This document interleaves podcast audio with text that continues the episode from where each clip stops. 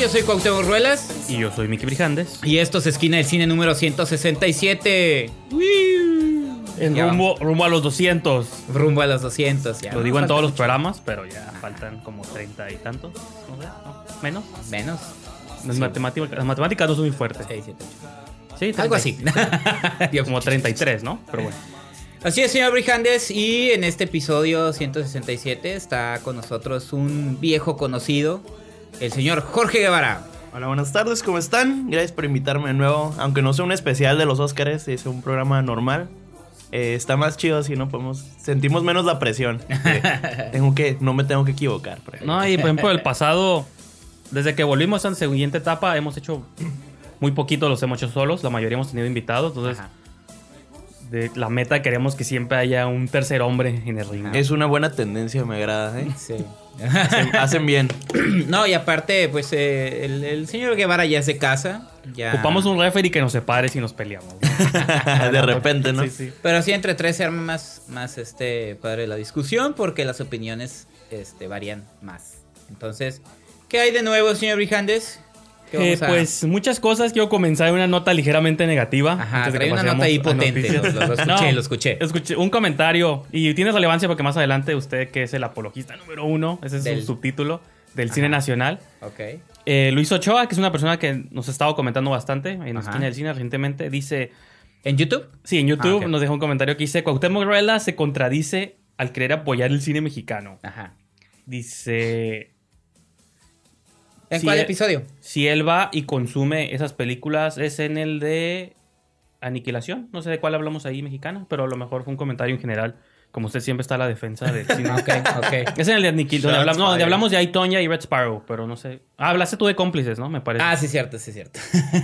es que usted no los pone, pues eso Dice, él va y consume esas películas Ajá. malas que solo buscan audiencia y no les importa la calidad. Ajá. Si nosotros como público les demostramos a los productores con nuestra ausencia en las salas Nah. que no es el cine que queremos, vamos a dar a entender que queremos cine mexicano de calidad. Ah, no, no. Ah, pero también eso no pasa. Es, es muy utópico seguir Ajá. queriendo pensar así. Pa- Para que haya, haya una cantidad significante de películas interesantes, tiene que haber cine basura. Se llama yo- industria. Yo, no homie. quiero ofender a la persona que comenta, porque es válida la opinión. Pues yo, yo, sí lo quiero Ah, ofender. no, güey. no, al contrario. yo comparto, Gracias. yo No, comparto digo, ligeramente esa primero que- opinión de ¿cómo que se llama? Este, Luis Ochoa. Luis Ochoa, Ochoa. le mando un... Que por cierto es fan de Horror 24. Ah, le mando... Entonces no lo quiero ofender. No, por eso yo Le tampoco. mando un saludo y le agradezco infinitamente que haga el comentario. Pero no, eso de no ir a ver esas películas, pues eh, es, es lo que siempre estamos diciendo. En Hollywood también. Entonces ya no vamos a ver las películas de Adam Sandler, ni las de David Spade. y son las más taquilleras de repente. ni, ajá, ni de Rob Schneider. Pero no que las verlas. vemos, o sea, eso, eso es lo que voy. Yo estoy Sí, ligeramente. pero si quieres industria, tienes que... Tiene que haber un que- ajá. contenido basura para que se Sí. genere industria. Tiene que ver, el dinero tiene que estar fluyendo. Y, Y usted ni diga nada, usted No, no. todo, todo le molesta del cine. Por Ay, pero- maneras, tú eres de los que Ajá. van y ven Transformers, Miquito. ¿qué Pero por eso, porque yo sí, el cine mexicano y el cine americano funcionan muy distinto. Aquí no. Además, otra cosa, Ya lo no, hemos no hay hablado, que olvidar No, no, es que mira, también se confunde. Lo dicen cine mexicano de calidad y luego vas a ver chaquetas mentales ahí de tres horas con la cámara inmóvil, en cámara lenta, con A la otra natural. cosa, el cine también es subjetivo. Hay público para esas películas tan que están ahí en taquilla y hay gente que le gusta la comedia romántica, le gusta la comedia. A mí se me hizo una mala película, pero con eso no quiero decir que la gente... Y, y qué bueno que lo menciona, porque ahorita voy a hablar de otra película sí. mexicana, Qué raro. De la que también... Fan. número este... Y entró a su top 5, ¿no? Ya. Pues de, de la que también pues tienen un nicho, ¿no? O sea, y también sí. no, no, esta gente que, que va a ver cómplices, créeme lo que no va a ver la región salvaje. O sea, la gente que va a ver la región salvaje es otro tipo de público. Y esto es algo que viene mucho a colación también, incluso como uno, como uno hace la- la- las reseñas o hace las publicaciones que me decía Carlos Bonfil. En, en cierto espacio vas a hablar de ciertas películas porque el público tal Es el vez público ajá, va va, dirigido, va exactamente. dirigido hacia ese, a ese, hacia ese nicho y, y en ese otro espacio vas a... Aquí hablamos de todo, ¿no? Sí, sí, porque sí. afortunadamente aquí... Sí, no, pues la cosa es no, es entender el público que va sin tomar eh, posturas Exacto. elitistas y de oh, sí, Exacto. es novismo del cine de los true. El, el cine es para todos, hay cine, Ajá. hay decir, cine Sí, repito, la gran- funciona. Te voy a decir algo. A ver. Eh, y algo que yo te había comentado hace, hace, hace unos días cuando empezamos con el proyecto en podcast. Sí. Hay gente que yo conozco del, del público que le encanta el dice, así me lo dijeron y más de una persona dice, me gusta mucho el, el cine mexicano que se está haciendo ahorita, muy bonito, comedia romántica, me encantó eh, Una mujer sin filtro, Ah. La boda de Valentina. Sí, sí. Dices tú, pues no, no, no, pero ¿qué le vas a decir? No, no, No, no, no. vaya a verlo. Hay que destruir esa industria. O la está gente matando". que le súper encantó esta de qué culpa tiene el niño, ¿no? Ajá. Que- Que yo diría la diferencia, y lo hemos comentado aquí, por ejemplo, en el programa donde vino Javier Espinosa, de que también la diferencia, bueno, bueno, en Estados Unidos sí se marca todo como por tendencias y taquilla. Una, si sale, si Black Panther le va bien, eso automáticamente garantiza un Black Panther 2. A que un Mother o otro tipo de películas que les va mal, dicen, no, pues ya ni para qué hacemos secuela o... Bueno, pero también tienes Pero en casos como, como Blade Runner, No, que fue un fracaso de taquilla en su época, y, y este, el nuevo Blade Pues Runner también- fue un fracaso Ajá, de por taquilla, eso, entonces- y se convierte en un clásico, y Sí, pero- porque tiene un público muy específico. Pero en Estados Unidos sí funciona, o sea, sí hay como esta cuestión de oferta y demanda. En México lo hemos comentado, aquí son cuestiones de apoyos, becas, de aquí, aquí simplemente si te aprueban el guion o no, si pasa o no pasa. Entonces, películas de calidad o películas malas tienen las mismas posibilidades, en, o sea, tanto de ser aprobadas y ser financiadas. No les gusta el cine Y- que hay en y las ya, entonces, vayan a ver, hagan siento su que aquí propio no cine. aplica Ahora tanto también, eso. otra cosa para nuestro buen amigo Ochoa. Yo no soy vidente. O sea, yo no sé si yo voy a ver ¿Ah, la no? película. A ver qué calzones traigo, mis colores. Yo voy a ver la película. Este. Porque yo ya no tomo en consideración los avances del cine mexicano porque regularmente Ah, sí, son, son malos. malos. no lo saben hacer, porque no hay esa cultura Exactamente. o ese negocio de hacer avances. Entonces, yo no soy adivino, yo no sé, voy- no voy a ver la película pensando en que es mala y créeme lo que este fin de semana me pasó, porque yo Sí. pensé que la película Ah, no era... de Desde el póster se ve, cuando ves pedos Bueno. en un póster, Te voy a poner un ejemplo. cuando ves pedos en un trailer dices, ok. Sí. Es más, cuando ves eh, pedos eh, en un póster, No, no, espérame. no le demos más Ghost Baby asunto. también ¿De qué- tiene pedos. pero ¿De no qué, en el ¿de qué el película está hablando? Eh, marcianos contra mexicanos. Ahorita la vamos a comentar, todavía no se Sí, adelanta. pero a lo que voy. ¿Ves tú el avance hoy en día del Jeremías? Y es un avance horrendo. Sí. Y la película es totalmente distinta a lo que ves en el avance. Es una gran película familiar. Que hasta Chris Evans le hizo un remake, ¿no? Sí, pero El si yo estoy con la mentalidad de que no, yo no voy a ver ese tipo de películas porque en el avance estoy viendo que es mala y así dejarán de hacer ese cine, pues entonces no voy a, pues no voy a ir a ningún lado, pues. Entonces, el cómplices y cómplices no es tan mala como lo que vi el fin de semana. Usted está siendo cómplice de... Bueno, no, es- eh, a mí me pasó el, y creo que lo comentamos Es aburrida. arduamente en, en su momento cuando se estrenó con Kilómetro 32 2. La infravalorada Kilómetro película. 31 2. Ajá. Que eh, a mí el trailer sí me pareció bastante interesante y fui a ver la película y, y de las pocas veces que me he arrepentido tanto de haber Fíjense pagado que por una película. este fin de semana justo estaba pensando en esa movie. Porque digo, de pronto veo cine de terror tan malo que también más adelante voy a comentar otra cochinada. Ajá. Digo, me sorprende cómo Kilómetro 32, 31-2, Ajá, sí. infravalorada, aún así hizo mejor cosas que muchas movies gringas chafas que he estado Ah, viendo no, sí, últimamente. es como, pero en sí, Pero como en su totalidad como película no se me hizo como Está funcionar muy nada. buenísima. Pero bueno, Ese no es el tema. Este, Eh, es el trailer. El trailer sí se veía muy bueno. Entonces, nomás quería como que abordáramos un poquito el comentario y invitarlos a las personas que nos comenten. Sí. Y si son comentarios con carnita y nos puede, Eso es muy bueno. nos puede dar Sí. espacio a debatir, pues. Todo lo que le quieran Vamos. tirar a Cuauhtémoc siempre ah, bueno, y bienvenido. aparte, sobre todo si es contra, si es contra mí, no lo voy a leer, pero Cuauhtémoc o, o Guevara, cualquiera de los invitados. eso sí. Eso sí lo vamos a debatir aquí ampliamente. Entonces, pues gracias, Luis, y síganos escribiendo todos, por favor, sea positivo por o favor. Mientras no sean ofensivos, claro. No, no, sí sean, sí sean. No, eso No, está- también, pero no los vamos No, a. así está padre. Sí. pero cuando ya nos empiecen a decir tercia de. pues no, ¿verdad? Ok. Pues, pues está Pues bien. bueno, yo, Se vale. yo traigo dos breves noticias de casting. Yo que traigo noticias de Hollywood. Te dejo, a- te dejo a ti las mexicanas. Yeah, man. Sí. Eh, una muy sorprendente y la otra más que nada emocionado. La primera, la semana pasada anunciaron que Kristen Wiig se une al cast de Wonder Woman 2. Como Chira. Va a ser Chira. Entonces, no sé qué pensar de eso. Me sorprende porque, pues, Kristen Wiig me gusta mucho, pero no sé cómo entra ella en el mundo de DC. Que dice ella al parecer ya deja entrar todo, ¿no? No, Están y haciendo el- Shazam y cosas así bien raras. Sí, pero a lo que yo pero había- me emociona también, está curada, porque tampoco la hemos visto como villana ni en un papel que le exija En más. Mother a lo mejor, ¿no? Tal vez. Un Pues sí, como poquito. tres segundos, spoiler. Pero es buena actriz. No, no, yo sé que es buena, pero También creo que eh, nunca su le... trabajo en Skeleton Brothers también. Ah, Eso, nunca vi, eso. nunca vi ese movie. Pues yo la acuerdo de Martian, también sale como tres minutos y cosas así. Y la otra que la apenas la anunciaron el día que estamos grabando este programa es que Margot Robbie ya es oficializada para la Ah, Sharon película, Tate, de- como Sharon Tate en la nueva película de Tarantino. Entonces, digo, Margot Robbie es una actriz que ya sabíamos que era buena, pero desde que la vi en Aitonia ya tengo como más respeto por ella. Porque ya no sé- es Harley Quinn, ya no es Harley Quinn. no, es que Lo seguirá haciendo en tu corazón. Sí, pues es que como que en Lobo de Wall Street, pues nomás porque se encueraba y cosas así, pero ya desde que le hemos estado viendo en más películas, pues sabemos que No, es y que ha abordado también vía papeles de producción. Y Harley y- Quinn está curada, digo, todos nos se ciega el odio que tienen por Suicide Squad, pero pues sí. Pues realmente fue de lo más, indiferente. lo más destacable de esa película, sí fue. Para mí es medio indiferencia. psicótica, ¿no? Entonces, pues qué curada que va a salir con Tarantino junto a Leonardo DiCaprio, Brad Pitt y Ajá. Tom Cruise. Yo como, ah, yo sí como fanboy de Tarantino, pues sí estoy emocionado. Entonces, pues si usted no tiene comentarios al respecto, pasamos con más. Yo nada más, eh, el, ahora que mencionaste lo de. ¿Sobre esa nota o más Sí, notas? sobre Kristen esas. Wiig en eh, Wonder Woman 2, a lo que había escuchado la directora y guionista Patty Jenkins, ya había pensado en, en ella para eh, du- durante la elaboración del guion. Entonces creo que ya estaba pensado que ella fuera- era llegar a la... a la- era hacerle la oferta que, le ¿no? conveniera, ¿no? Entonces, Pues creo sí. que entonces sí va a estar bastante interesante. Si, si la consideraron desde un inicio, para eso es por algo, ¿no? Entonces, Muy bien. Así es. cabe mencionarlo por ahí. Me imagino que va a salir ponchadilla, ¿no? Pues Chira es como una mujer que se transforma, que tras- después de una maldición, en una expedición de África o algo así, es como Sí. arqueóloga. Es una arqueóloga eh, que tra- y, estoy pensando que lo van a ligar que trabaja en el museo eh, en París Pues, de con hecho, Wonder final- Woman, porque en de- teoría se supone son amigas y Chita trae esta maldición, ¿no? Al Pero final de no sé cómo lo van a hacer que funcione porque se supone que para que la maldición de la Chita funcione tiene que ser una mujer virgen, no sé, tiene muchas eh, Pues- cositas que Pues seguro puede van a ser una científica nerd. Que, Cuarentona. Como la de, como la de Sí. Ghostbusters, ¿no?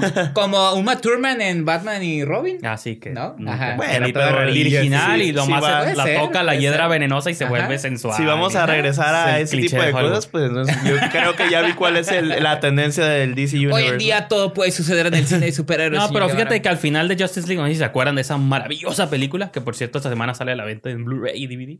Me muero de ganas de tenerla para sí, ver la, también. la No, no. Snyder Cut. Pero al, al final de la película hay como un montajito de qué están haciendo todos los héroes, no sé si se acuerdan. Y la, la último momento donde vemos a Wonder Woman es como que salvó unas reliquias de un museo y la están como, le está firmando autógrafos a unos niños. Y atrás de ella están cargando como reliquias y estatuillas. Ah, a lo mejor Entonces, de ahí viene. yo y están, están regresándolas como a un museo, ¿no? Como que entender Ah, como ok. que salvó las cosas. No sé, es un montaje como de cuatro segundos. Yo estoy leyendo más. pero a lo mejor por ahí está la conexión, pues, ¿no? De que ella la están poniendo como... Sí, no, digo. Que aparte ella trabaja en un museo, ¿no? Entonces Sí, por ahí en- pueden en hacer la París, conexión. ¿no? Entonces- Sí. Donde le preguntan, ¿qué hiciste el fin de semana, Diana? Nada interesante. Pero bueno, ya hablé mucho de fanboyismo aquí. Vamos a hacer una sección de cómics, ¿no? Hay que hablar aquí como una sección. de- Pasemos a las Ah. películas entonces. Sí, porque si nos ponemos a hablar de cómics, nos podemos Sí. perder horas y Este, horas. pero bueno, a ver, Cautemo, tú nos traes aquí una información interesante. No, pues eh, creo que tú ibas a comentar algo también sobre lo de Guillermo del Toro, pero yo no iba a mencionar directamente el, el más dio tres masterclass Guillermo del Toro. en Bueno, yo lo iba a mencionar como algo general y ver que, Ajá. de dónde nos llevaba la conversación, de que Guillermo del Toro, justo después Ajá. de ganar los premios Oscars, pues coincidió que estaba invitado para el Festival de Guadalajara, entonces llegó aquí con sus dos estatuillas y tuvo una serie de más... ¿No se fue uno solo o fue No, a lo fueron- largo? Fueron tres, ¿no? Fueron Fueron tres, sábado, varias domingo sesiones, y ayer ajá. fue la última. Entonces estuvo presente, dio ese masterclass, y hubo un montón de notas que estuvieron saliendo del festival referente a él y cosas así, Sí. sobre lo que estaba haciendo, sobre un fondo de apoyo a nuevos cineastas. Entonces, pues quería como que habláramos un poquito de eso y a ver a dónde nos llevaba la plática, ¿no? Pues a mí, a mí sí se me hizo interesante porque no cabe duda que de los, de los True Amigos, Guillermo del Toro es el rockstar, pero en el buen sentido, no rockstar patán, sino el rockstar, la estrella. Es como el meatloaf, ¿no? como- ¿eh? El Meatloaf. Como Meatloaf. No, no, más No, bien, no es, o sea, como... que llega, el, el simple hecho de ver nada más, eh, haber organizado sus tres masterclasses como haber organizado tres conciertos de rock con llenos totales. Y eh, Sí, ¿no? Y chica levantándose. Ah, el sí, no, es que literal, o sea, gritando por él, regalándole cosas, pidiendo el micrófono. Es que lo- la diferencia yo creo que siempre de- del Toro se ha mostrado más accesible que, que los otros dos directores. eh, Y se presta a su cine, ¿no? Su, Exactamente. Su imagen que Eh, se ha creado. es el- o sea, no vas a gritarle a, a Iñárritu. Por The Revenant. "Uh, un oso se come a DiCaprio. No. No, pero por ejemplo, acá sí puedes eh, mencionar de sus personajes, porque Sí, eh, sí. crea un, un mundos que pues sí son, son raros, ¿no? El cine de género, men, siempre Sí. ha sido algo muy, este... Como soldaditos pues, del de- género de- de- apoyamos. Sí, de los, de, pues, de los misfits, de los punks, de la gente que no encaja, ¿no? Y Vamos por allá. Sí, sí. No, y de eso ha sido desde siempre, ¿eh? desde que hace sus adaptaciones de Helgo y cosas así. Pero la nota aquí también es eh, lo accesible que, él- que es él, o sea, cómo, cómo, cómo pidió que fuera la- las tres masterclass fueron totalmente gratis, nada más se tenían que Se anotar. transmitían. Este, después del primer masterclass se anunció lo que mencionaste de la... ah, ah, se inauguró una sala eh, con el nombre de Guillermo del Toro. Sí. Y hablaron sobre el fondo este para impulsar nuevos realizadores. Este, y la otra es que pues no debía de faltar los haters. Ay, ¿a poco, de del Toro, ¿no? En este día y era. Sí, que no, porque si, haters, fíjate, si no hubiera venido, Ahora resulta Eh. que todo el mundo siempre ha sido bien fan del No, déjate luego, tú eso. Ahora resulta que sí, que sí, tiene que ganar premios porque eso es parte de la...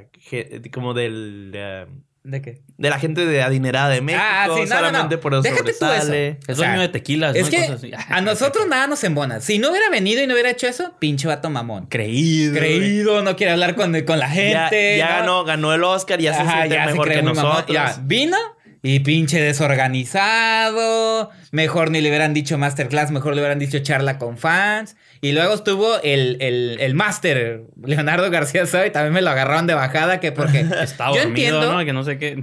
yo entiendo que Leonardo García Sao fue ahí nomás a apoyar a Guillermo del Toro porque una, Guillermo del Toro se va como hilo de media y no es un comentario malo, sino que él habla y, y extiende sus anécdotas. Sí, sí. Y dos, estaban conscientes de que el evento era para el público. O sea, Leonardo García no iba a tomar la actitud de, "Oh, voy a hacer las preguntas chingonas. aquí". Intensas, ¿no? Intensas. No, o sea, él, dos, tres preguntillas y de volada. De hecho, Leonardo García Sao era el que decía, yo creo que ya el público, ¿no? Porque a fin de cuentas, el público era el que quería Pues sí, platicar porque con él. estaban ahí. Y Guillermo del Toro quería platicar con el público, lo dijo así, pero pues que estuvo desorganizado, que no sé qué.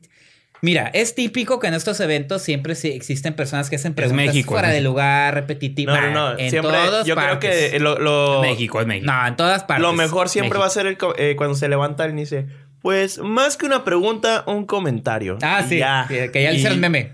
Sí, debería ser un que meme una eso. pregunta, un comentario. No, y, No, y sí. es que lo- si lo ves en, en, en donde están todos los medios reunidos entre reporteros, que no vaya a pasar con el Ay, público tú- general. qué- Qué bueno que lo dijiste.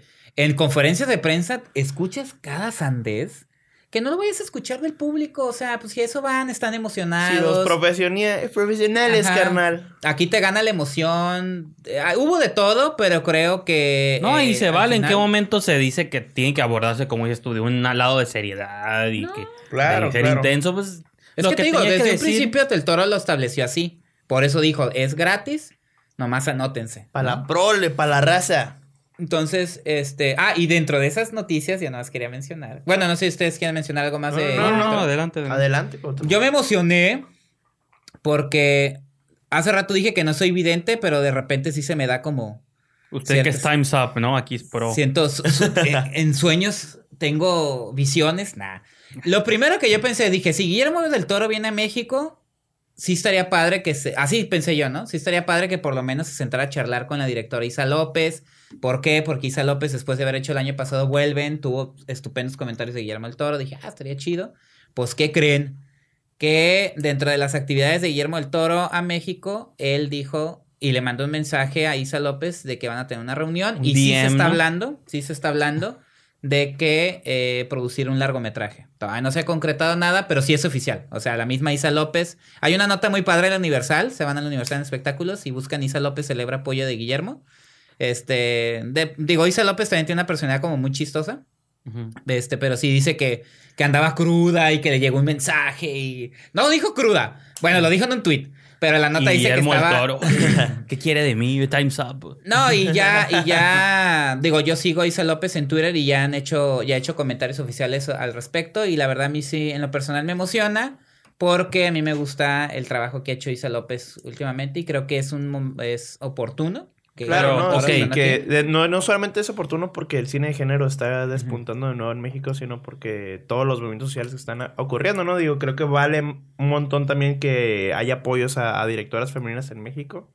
Entonces, qué mejor que a partir de- del cine de género. Y ¿no? pregunta al aire ustedes, para ustedes. Este, la, si le produce una movie, Va a ser a ella y otra directora. porque también ella, pues es la primera vez que hizo una película de terror o de género y que aún así creo que es más drama. Tiene elementos fantásticos, pero Sí. El claro, terror viene otro lado. Entonces, ¿ustedes creen que la movie que, ha- que le produzca tiene que ser dentro del género o no importa que sea un drama o cualquier o una comedia con mejor budget? ¿Tú quieres decir? Yo creo que tratándose del toro, yo sí van a apostar por algo que vaya, tal vez sí del lado del drama, pero definitivamente por el cine de género. Digo, no por nada del toro, o sea, he stuck to his guns, ¿no? Por eso, pero yo a veces siento que los directores que tienen un, rango muy amplio, que hacen diferentes tipos de géneros, lo hacen porque depende de la idea que tiene en el momento. Si hace una de terror o se forza a sí misma, ahorita te paso el micro, perdón, este, si se forza a sí misma a hacer una movie de género, si no la tiene ahorita y luego puede que quede medio chafita, ¿no? Es lo que yo pienso. Yo creo que sería mejor su siguiente movie, no importa independientemente del género que sea, porque también Guillermo del Toro tampoco, creo que no siempre ha producido nomás puro. Ah, es lo que te iba a pero decir. bueno, dale. Eh, precisamente eso que dijiste al final. Eh, Guillermo el Toro, hay que recordar que produjo Rudy Cursi de Carlos Cuarón sobre fútbol. y produjo eh, La Delgada Línea Amarilla de Celso García Sí. con Berta Navarro, que es súper amiga, compa, Y sister. Book of Life, ¿no? También. Eh, ah, Book of Life. Que eso raya un poquito en lo fantástico, ¿no? Igual los trolls y esas cosas. Pero yo sí creo que va a ser dentro del género fantástico porque ese fue el acercamiento que tuvo con Isa López. E Isa López siempre ha dicho que una de sus mayores influencias ha sido Guillermo del Toro y que sí le gustaría continuar. O sea, Isa López dice que a ella le gustaría ingresar a todos los géneros. Ya hizo drama, ya hizo comedia romántica, ya hizo fantasía. Eh, la que viene de todo mal creo que es comedia con acción, Sí, tipo, como comedia acción. ajá, tipo Hang- Guy Ritchie y de esas Hangover y cosas. esas madres, sí. Y este habrá que ver porque dice que ella también tiene mucho interés en hacer una película de acción. Sí. De acción, de balazos y, y todo eso. De Pues, Mario Almada, pues. No, no dijo eso, pero sí dijo que le gustaría ese, ese género. Entonces, pero yo considero que sí va a haber una inclinación hacia lo fantástico, precisamente porque ese fue el acercamiento que tuvo con Guillermo del Toro. Y ya no es precisamente que llegue un, un proyecto aparte, ¿no? Como el- en el caso de Celso García. Pues muy bien. Me parece interesantísimo. Sí. Cerramos la nota, señor Virgen. Quiero poner. Ah, sí, sí, sí. Ah, bueno, cerramos esta sección, perdón.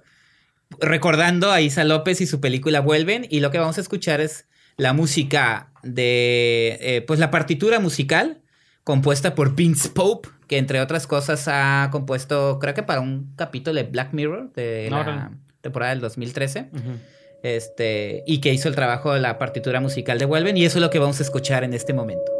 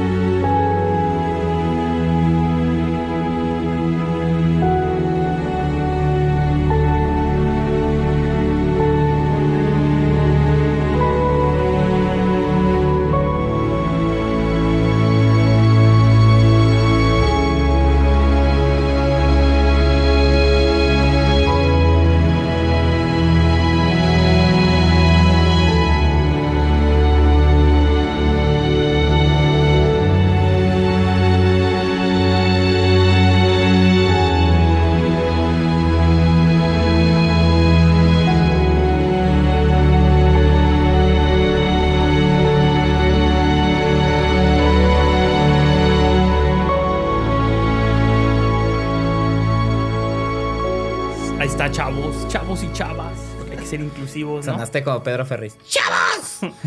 Eh, y nos van a mencionar que esta semana que estamos grabando eh, este programa comienza el San Diego Latino Film Festival.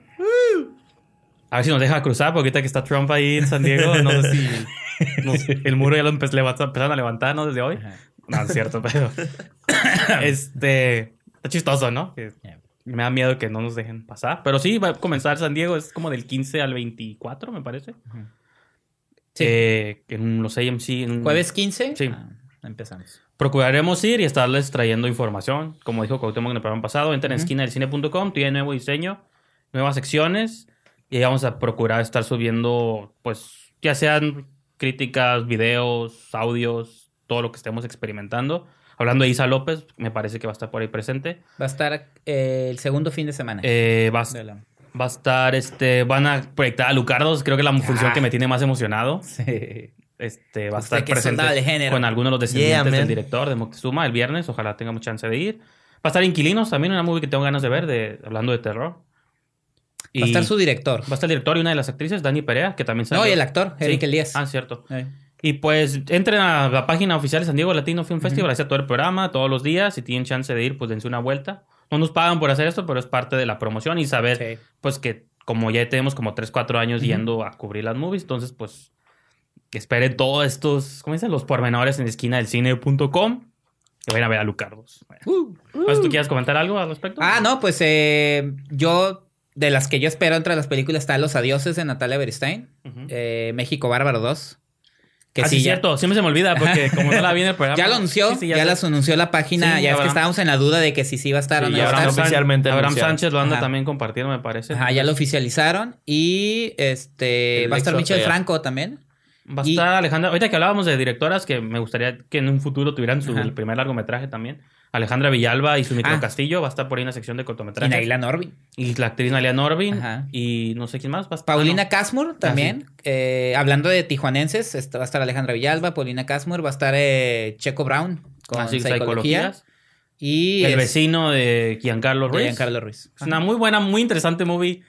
Tijuanense, no diría buena o mala. Trasciende los. ay, las- Es, es una las película Pero no, sí me- bastante particular. Es muy particular. La manera.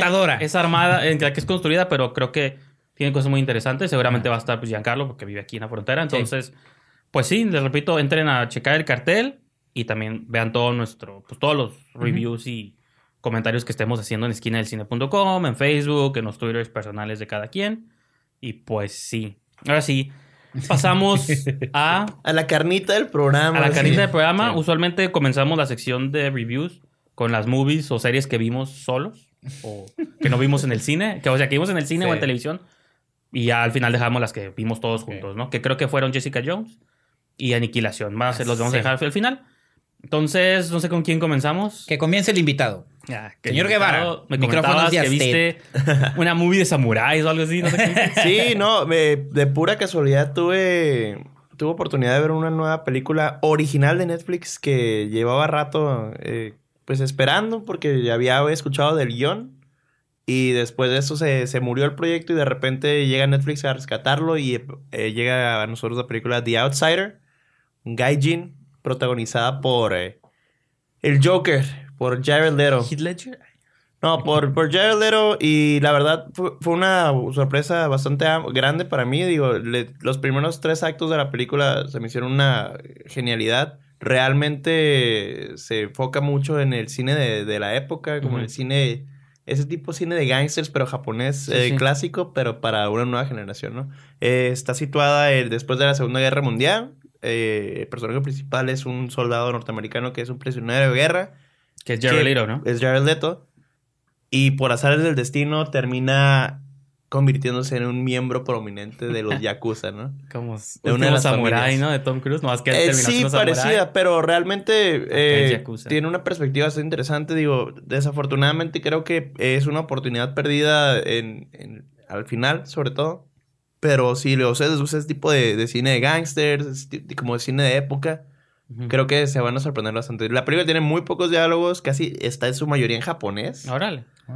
Eh, y realmente tiene una atmósfera muy envolvente. A mí me sorprendió, me tomó por sorpresa porque no había... Visualmente- es- visualmente es, es Es buenísimo. lo que te iba a apuntar. Es como de un budget amplio, mediano, como Se ve de como de un, un- de entre un budget de entre am- eh, mediano y amplio, ¿no? Porque dices de época y imagino que Sí, filmada completamente en Tokio también. Ok. Entonces sí tiene ba- bastantes valores de producción que, que la hacen que valga la pena. Digo, no es una gran película, pero de, de una escala de 1 al 10 yo sí le daría un 7, 5, 8. Y que de pronto eso es lo raro de Netflix, ¿no? Que te puedes como que mezcla tanto, o sea, es lo bueno y lo malo, ¿no? De que te, te mezcla tantas cosas que luego ya no sabes qué es lo que vale la pena y qué es lo que no. Y también qué es lo que implica hacer una película original de Netflix, porque, por ejemplo, Aniquilación, que vamos a comentar más adelante, yo la vi en el cine y acá cuando la ves en Netflix te sale un crédito extra que no salía en el cine. Obviamente en el cine, en acá en Netflix te dice una película original de Netflix. Digo, pues no es original, pero va en el contrato de cuando te compran la movie, yo asumo. Sí, porque se van a cargar de la distribución. Porque en el cine vilmente es distribución de Paramount y tiene los créditos nomás de la productora de Alex Garland, todo esto. Y en Netflix tiene el crédito extra de un- una película original en Netflix, ¿no? Entonces digo, Sí, se, no, se es que te- adjudican crédito de algo que nomás compraron. Entonces, es- a lo que me refiero es que se mezclan pues tanto lo que compran y lo que Si ellos lo hacen. compro es mío. Ajá, por eso, o sea, no estoy No, diciendo sí, como pero eso, pues, de que creo no saben. que también es, es, es un hit or miss, ¿no? Porque de repente tienes películas bien interesantes o películas que valen la pena y de repente es bodrios horribles como completamente producidos, ¿no? Como la esta Ridiculous Six producida Ah. realmente por Netflix No, pues, con Adam Sandler. Sí. Y aún así es su película más vista, ¿no? No, pues por ejemplo, un Bright, Bright. de ellos Ya sé. contra un Cloverfield Paradox que no es de ellos, pero no, la pero por ejemplo, Cloverfield Paradox, o sea, entiendo la dinámica que ese tipo de películas no funcionarían y no serían flops en taquilla realmente. Mm. Seamos honestos. Pues Aniquilación también se debate que La pudo mayoría de sido- esas películas La pudieron- aniquilación ahí se mantuvo No, en pero- taquilla, pero sí pudo luchó. haber Para el sido- tipo de película que Ah, es ya, ahí, pero que si, si se hubiera estrenado en México y en países latinoamericanos y en creo Europa, que estuvo en quinto ¿qué lugar. hubiera tenido en taquilla? O sea, ¿cómo le hubiera funcionado en Sí, el y resto del creo mundo? que, Ah, ok, que ya. esa, es, esa es la tirada, ¿no? Que son películas que realmente sí, sí son buenas, pero de- son como muy niche o como, o sea, como de público de nicho más bien.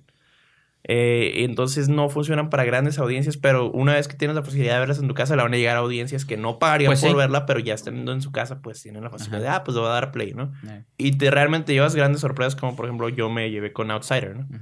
Entonces creo que, pues sí, es una película dominguera, diría mi mamá, pero bastante, eh, sobre todo para los, los fans de- del género, ¿no? Y de las películas sobre porque el- creo que el director es, es norteamericano. Sí te pero, gusta lo que mucho, te decir, que quién era el director. Sí, pero tiene, eh, no recuerdo ahorita el nombre, pero sí tiene una, una estética pues muy, muy cuidada de- del cine asiático. Comentar que sí te gusta mucho ese cine, ¿no? Porque hace sí. en la en del cine tenemos un review tuyo de Blade of the Ah, sí, Immortal. cierto. sí, de Takashi Miike, de Takashi entonces- Miike. Pues por lo que veo que sí te gusta mucho el cine de Sí, no, samuráis, me, ¿no? me, me, me gusta toda la, la filosofía y como... Eh, tiene esas cosas que tienen como de la moralidad y Sí, el sí. honor y El honor, eso, esa idea del honor está suave. los ¿no? Sí. códigos samuráis, ¿no? Y creo que lo mantienen muy bien en, en como son... O como yo me imagino que sería lo de los Yakuza desde la, una posguerra, Segunda Guerra Mundial, ¿no? Y, de repente- y tiene apariciones interesantes, por ejemplo, sale ahí Emily Hirsch en algunas Ah, partes. El que alguna vez perfilaron como héroe de acción y no pegó, ¿no? Y, así de repente tiene algunos cameos interesantes. Creo que vale la, la pena verla por, por lo que es. Digo, no vayan con grandes expectativas, pero si les gusta este tipo de cine, lo van a disfrutar. Para El- Netflix en chill, ¿no? El director es Martin Sant Billet. Eh, tiene uno, dos, tres, cuatro largometrajes. Aplauso, A Funny Man, Land of Mine y Outsider. Y lo demás, pues, son prácticamente trabajos como de guionismo y unos cortometrajes. Entonces, digamos que a lo mejor es lo más, lo más sonado que vamos a Sí, ver. no, ¿no? Y, y a- hasta donde tengo entendido. Hasta esta- ahorita, digo. Esta fue la segunda película que, o sea, tenía ya años guardada. Fue la segunda película que grabó Jared Leto después de ganar el Oscar por Dallas Buyers Club. Entonces, todavía en la cinta se ve muy, muy delgado. Y pues estuvo guardada, digo, afortunadamente Netflix la salvó. Ah, no, espérame. ¿Qué no fue? El director Land of Mine. ¿No es una película que estuvo nominada al Oscar? ¿Una de película de Dinamarca? No estoy Bueno. seguro. Los fans que Usted, nos usted aclaren. es el experto que en nos cine aclaren. Yo lo- Es que a lo mejor esos, Sí. esos directores que hacen acá cosas eh, Oscar, eh, oscariables en Sí, su sí, sí. país y de repente vienen a hacer cintas como de acción acá. Ajá, ¿no? pero es ha que, es veces. que es exactamente, no es una película de acción, aunque Netflix te la venda como una película de Ah, acción. Sí, yo cuando vi las imágenes te dije, o sea, dije, ay, pensé que era vieja, que era de mafiosos. No, es que, repito, que, que es eso de que de pronto hay avientan tantas cosas. Ajá. O sea, ahorita revisé, bueno, ayer revisé y había un montón de películas nuevas. Digo, hay más cosas que ver. Pusieron la de Bullethead que ya había mencionado. De De Paul Banderas. con Antonio Banderas, John Ajá. Malkovich y eso. Ella, yo creo ya la comentó en el siguiente programa. Entonces, digo, Aniquilación, que fue la estrenaron en lunes. O sea, qué día más random de estrenar movies. Sí, digo. Entonces, y es este debate. Yo no quiero ser este clásico purista de hay que ver todo en pantalla grande, pero sí creo que Pero esas sí lo movies- eres. Pero creo que esa movie tenía que haberse visto en pantalla grande. Ya me la veo chiquito y digo, ah, pues. no lo Sí, no, mismo, sobre todo porque tiene muchas, ah, como Sí. es un espectáculo visual en- por sí mismo. Pero digo, ahorita hablamos de eso. Así es. pues Entonces yo vi un par de movies, una buena y una mala. Les voy a comentar ahorita un poquito de las dos. ajá. Creo que en Cuauhtémoc Y- que la y yo siempre procuramos ser este, diferentes, pero creo que hay algo que nos une. Los dos nos gusta apoyar basura. Él en el cine mexicano, que sabemos que van a ser malas, pero aún que así ya la comentaré ahorita. está dispuesto a pagar por ella. Ajá. A mí me pasa eso mucho con el cine de terror. Fui a ver Winchester. O La Maldición de la Casa Winchester, sí le pusieron aquí, con Helen Mirren, Jason Clark. No, Jason Clark, ¿sí, Sí, se llama? Él sí, sale Jason en Clarke, Planeta de los. Simios en Sí. la 2. Que pues El nuevo John Connor. es un buen secundario, terciario, pero para cargar tu movie está, está raro. Sufre de este, de esta cosa que yo siempre digo que es el error principal en muchas de las movies. Cuando no sabes quién es tu personaje principal, desde que empieza la movie, tú tienes que tener claro a quién va a estar siguiendo, ¿no? Aniquilación, está siguiendo a Natalie Portman. En The Outsider no la vi, pero asumo que está siguiendo a Jared Leto. Leto. Siempre es la experiencia de un personaje o dos personajes, pero te queda claro. Acá, por un lado, la historia ajá, de Jason Clark, que es este un doctor alcohólico, traumado por el pasado. Pero también está siguiendo a Helen Mirren y por la historia detrás de la casa, de la casa Winchester. Y también está siguiendo a una mamá y a un niño que están hospedados en la casa, ¿no? Que son como sobrinos de ella. Que todo esto gira en torno al origen de una casa que existe en San Francisco, en la área de la bahía, que se llama Winchester House, que era de la viuda.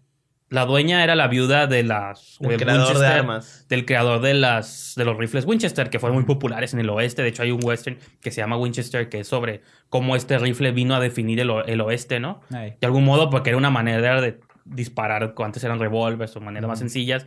Y este ya era No, y como eran rifle. mosquetes, Sí, sí. Entonces, El Winchester ya cha cha cha. cha. Ajá, por ahí también como esta idea de ajá, el arma que venció el oeste, ¿no? Hay Ajá. por ahí varias movies al respecto. Entonces, eh, pues obviamente hicieron un montón de lana a esta familia.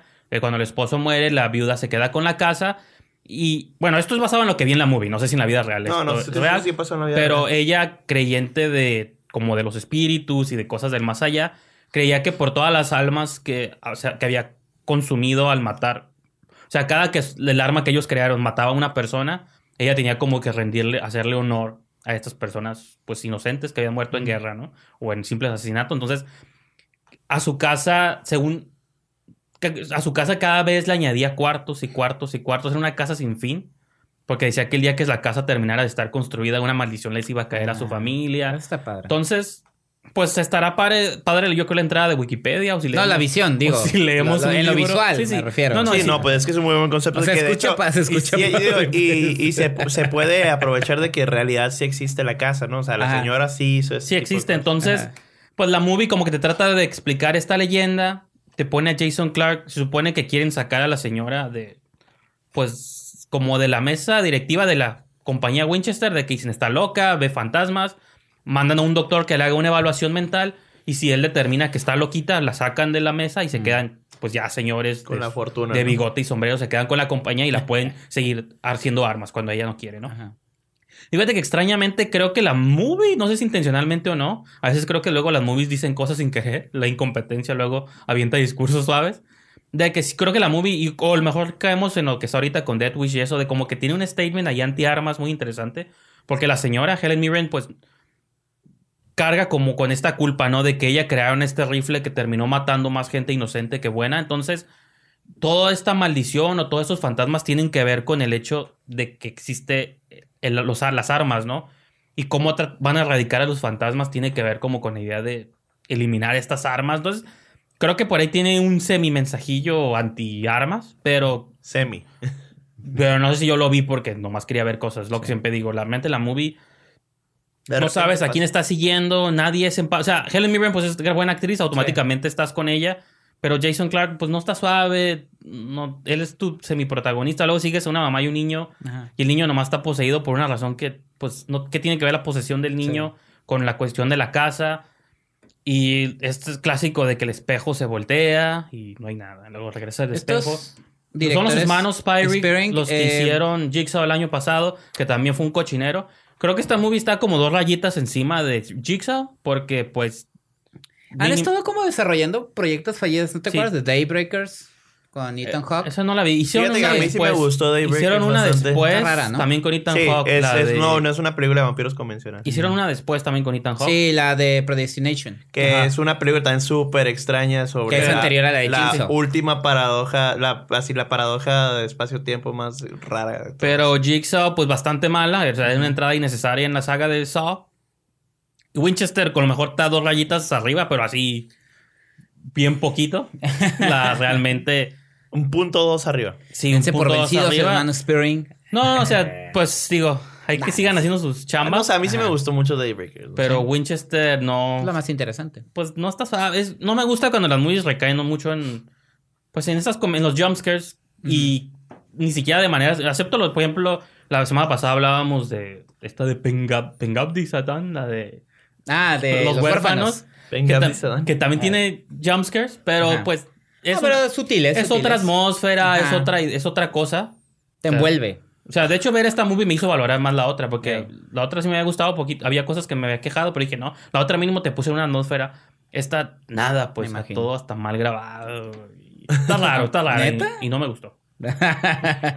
Pues, Entonces, Pero, dígame. ya brevemente, ya te paso, ya sé que te mueres de ganas de hablar de tu cine B. Ah, no va a durar este, mucho de mexicano. modos. De, No, mejor eh, de la mejor película mexicana del 2018, según En una semi, semicuota de género, ya saben que yo les dije que iba a tratar de ir a San Diego a ver movies. Tuve chance de ver una película que se llama Thoroughbreds, o bueno, la traducción literal sería Pura Sangre o Puras Sangres, con, bueno, una de las actrices está muy curada, que es Olivia Cook, pero la otra es una actriz que desde que salió una bruja le he estado echando el ojo y quiero ver todas las movies en las que sale, que es Anya Taylor-Joy. Entonces, esta es una movie de un director primerizo que, déjales paso el nombre, el, el director se había dedicado, es como, me recuerda, me gusta mucho con estos directores que son como dramaturgos o que han hecho cosas más de teatro, de pronto se les ocurre, "Ah, vamos a ver si puedo hacer cine, ¿no?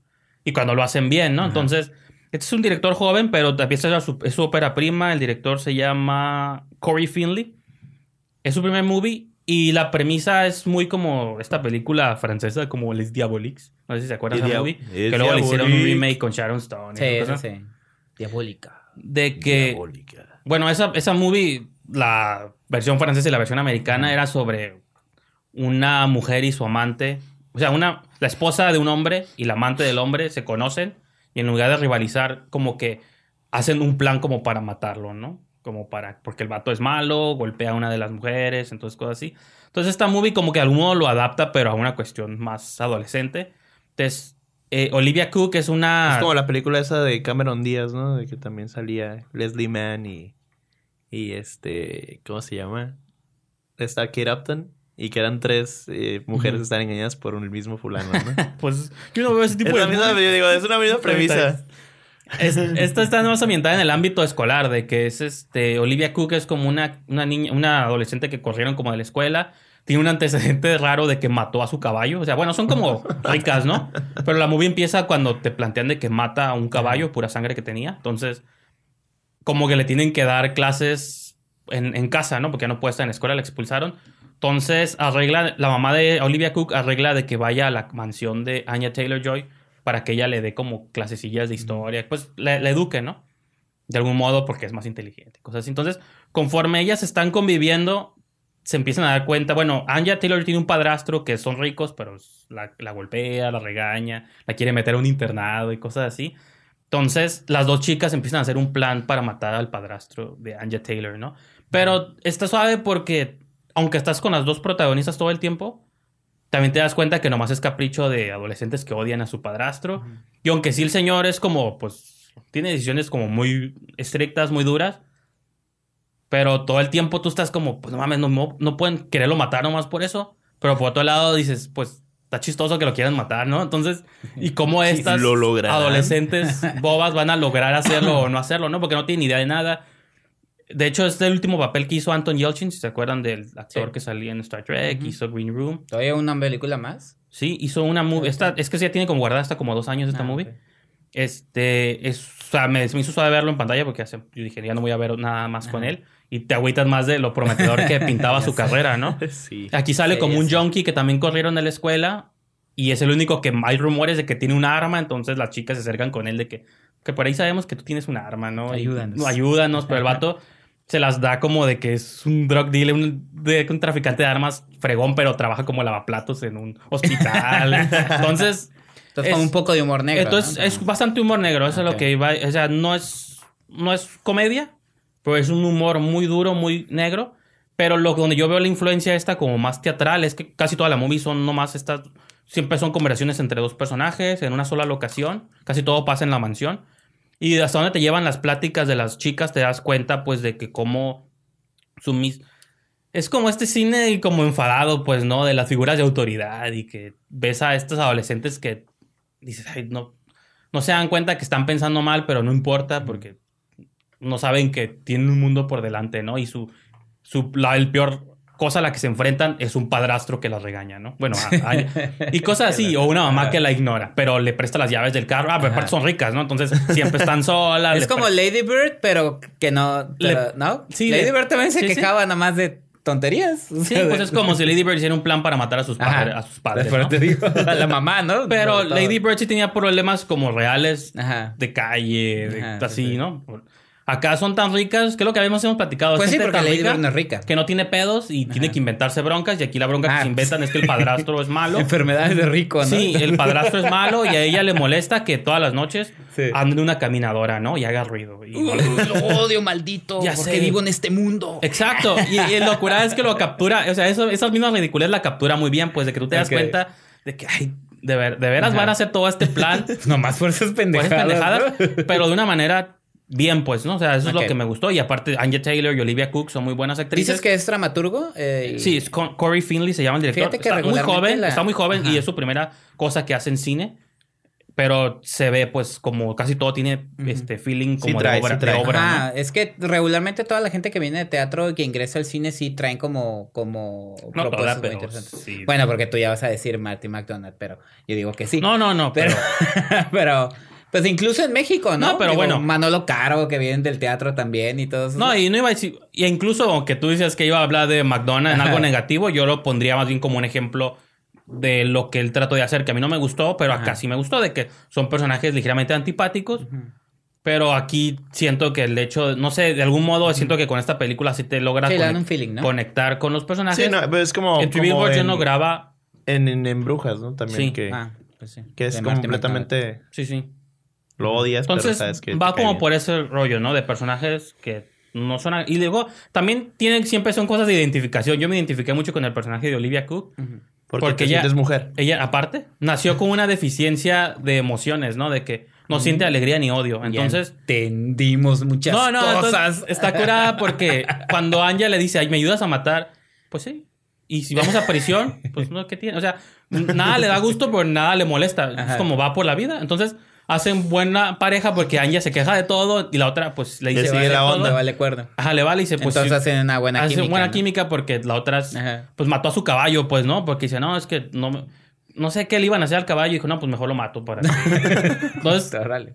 y también el título como que es un juego de palabras. Bueno, la traducción literal sería como pura sangres, ¿no? Como esta idea de Ajá. gente que es crea... Bueno, hablan de caballos, hacen mucha analogía en caballos, pero de que ellas también pues como son ricas, son puras, casi de realeza. sí, sí, como Pero- sangre azul. Como quieren obrar siempre negativamente, ¿no? Pero esa movie, pues repito, no sé cuándo se vaya a estrenar en México, si es que alguna vez. se entre- estrena, ¿no? Porque- Pero pues... Que luego te sorprendes. si Sí, son- no, como a mí me pasó cuando fui a ver Hostiles. eh, It Comes at Night Ah. al de Estados Unidos porque es dije, no, pues nunca va a llegar a México y, a las dos semanas ya le habían puesto aquí. Pero pues si son fans de Anya Taylor-Joy, la nue- nueva Ok. gran actriz, pues, Pues- si son completistas, Sí, yo sí soy completista, entonces sí la quiero ver. tienes que verla. Pues aquí están hablando de puras cosas buenas. Yo voy a hablar Bueno, de yo voy balanceable, buena y mala, Ah, ahora cierto. sí. Sí, pero yo creo que no le llega a la cosa que yo vi. Ah. Pues para nuestro, nuestros amigos o nos- que, que me critican por hablar de cine mexicano. Para todos los fanáticos del cine Cine mexicano. Pues el fin de semana se estrenó una animación que se llama Marcianos contra Mexicanos de Gabriel y Rodolfo. Género, ¿no? ¿Por qué no la vi? Ajá, es género. Este, de Gabriel y Rodolfo Riva Palacio, que son los creadores de Huevo Cartoon. Y a partir de ahí todos dirían, no, pues por eso, ¿no? Pinche cochinada. Ah, pero Huevo Cartooncito güey, tiene buenas Huevo Cartoon tuvo sus momentos. Pero la anterior tuvo dos, tres. Eh, y también yo voy a decir otra cosa. A mí no me molestó en lo absoluto la de un gallo con muchos huevos, que Donde fue salía la Facundo, ¿no? Ay, pero es una actuación especial tampoco. Como te pato. claves. Este, horrible. Pero a mí no me molestó esa película, se me hizo un buen experimento por parte de los Rivapalacio porque ya era animación en 3D. eh, la historia, eh, digamos que es una, eh, pues es un, como una mezcla entre Rocky y, y lo hicieron bien, los homenajes eran, eran chistosos sin caer en lo... En lo Ah, pues el gallo este, ¿no? Que, Ajá, sin caer en lo genial, pero a mí yo lo mencioné en su momento. Pues tenemos un, tenemos, uh, si quieren revisitar el archivo de esquina del cine, por ahí tenemos un review que hicimos. Sí. De, Y yo también recuerdo haber sido ligeramente positivo, pues dije, Sí. pues es no comedia, no, pues Y normal. por ¿Qué eso- tan mala puede estar? no? Ajá. Pues y eran por huevos, eso- sí. Me gusta, o sea, es humor básico, Sí. pero todo este doble sentido de Ajá. huevos a mí nunca deja de, No, no, no, pero de ganarme, que- ¿no? Todos esos chistes de huevos y Aquí albures. fuera de las incursiones de Sí. incluso del Facundo, que no era tan, que Facundo creo que fuera de su, de su nicho de comedia, no es un buen comediante. Entonces, este, por eso cuando vi la de Marcianos contra Mexicanos dije, ah, pues está bien, o sea, como repito, no soy vidente, no adivino que las cosas van a ser malas. Entonces, Se fui a ver veía la película se y la verdad, lo tengo que decir, y bueno, lo mencioné, el señor Brijan ya se lo había platicado, la película no es mala, es patética. Guau. Es lo que le sigue, o sea, es un retroceso súper cabrón de lo que habían hecho con un gallo con muchos huevos, al humor más frívolo, vulgar, más, más este... Pueril. Ajá, pero mal ejecutado. ¿De qué va la película? Simple, así rápidamente. Espeto. Ah, ¿tiene trama? ¿Tiene trama? Sí, o sea, sí, se le puede llamar. Se supone que el Curiosity, que es el, el carrito este que está en Marte, Ah, eh, tiene un encuentro violento con unos seres marcianos que se supone que no sabían que existían. Y los marcianos deciden invadir la Tierra como venganza. Y los marcianos son unos personajitos como gelatinosos que se comunican con la palabra puto. Que se, se escucha como puto. ¡Ah! Ah, ¡Qué chistoso! No, aplaudamos aquí. Y te saludan con el dedo medio. A ese nivel de humor te estoy hablando. Así. Y yo ya cuando empecé a ver eso dije, puta, dije, ¿qué está pasando, cabrón? ¿A qué me metí? Me voy a esperar, dije, me voy a esperar. Dije, a lo Va mejor, van a- empezando, sí, sí, a lo mejor traían algo bajo la manga. ¿no? Es tan inteligente que... Es demasiado para Pues mí. resulta que los marcianos invaden todos- todo el mundo, excepto un país, y es México. Porque Wow. los mexicanos utilizamos todas las artimañas que conocemos como extorsión, pues también somos albureros, y como comemos picante somos bien pedorros. Y Te como digo, los- sí somos, pero no Ajá. se trata de eso. y como los marcianos tiran una cosa que como que congela a los humanos que se supone que con los pedos este lo puedes derretir a ese nivel. Ah, ok. Entonces ya no voy a decir más, Ya, ya no nada puedo más voy a escuchar decir este- Ya no puedo ser parte de este programa. güey. No, entonces ya no voy a decir más, nomás voy a decir que sí, la Me verdad se me hizo una, una total decepción. Creo que la animación en, eh, en México ha tenido como sus altas y sus bajas. Es Eh, una creo- baja, definitivamente. No, creo que Anima Studios lo ha hecho bien. Yo mencioné hace unos episodios la leyenda del charro negro. Todas las tres últimas de la saga se me hacen muy buenas. Eh, la leyenda de las. Bueno, no, miento, las dos últimas. La del chupacabras y la del charro negro se me hizo apuestas muy interesantes. Creo que la, han trabajado muy bien esa parte. Este. eh, incluso viene un trabajo de Carlos Carrera con Sí. Ana y Bruno. Pero creo que esto sí le dan la torre a la animación. O sea, no sé qué mercado. ¿Hablas de la técnica de No, animación? no, como la animación. La al- animación. en eh, mexicana. El, en el cine de animación. No, yo sé, yo, pero como hablando en específico de la técnica de animación, ¿qué tan diferente o similar es a lo que hacen con el charro negro o, o es muy diferente? No, es. O más barata, mucho más chafa, Pues digamos que una raya abajo. como Santos y la Por eso te digo que me sorprende, porque ya habían hecho un gallo con muchos huevos Sí, sí, con era- animación 3D y creo que dentro de lo que cabía, dentro del presupuesto, dentro de las técnicas que se tienen acá, creo que lo, él lo habían hecho muy bien. Y vuelven a esta técnica de animación tradicional con 2D, ¿cómo es 2D con ciertos efectos y eso. Y no, pero Anima Studios se los lleva de calle. O sea, Sí. con la leyenda del charro negro tiene escenas de, de visuales súper más, o sea, súper chingonas.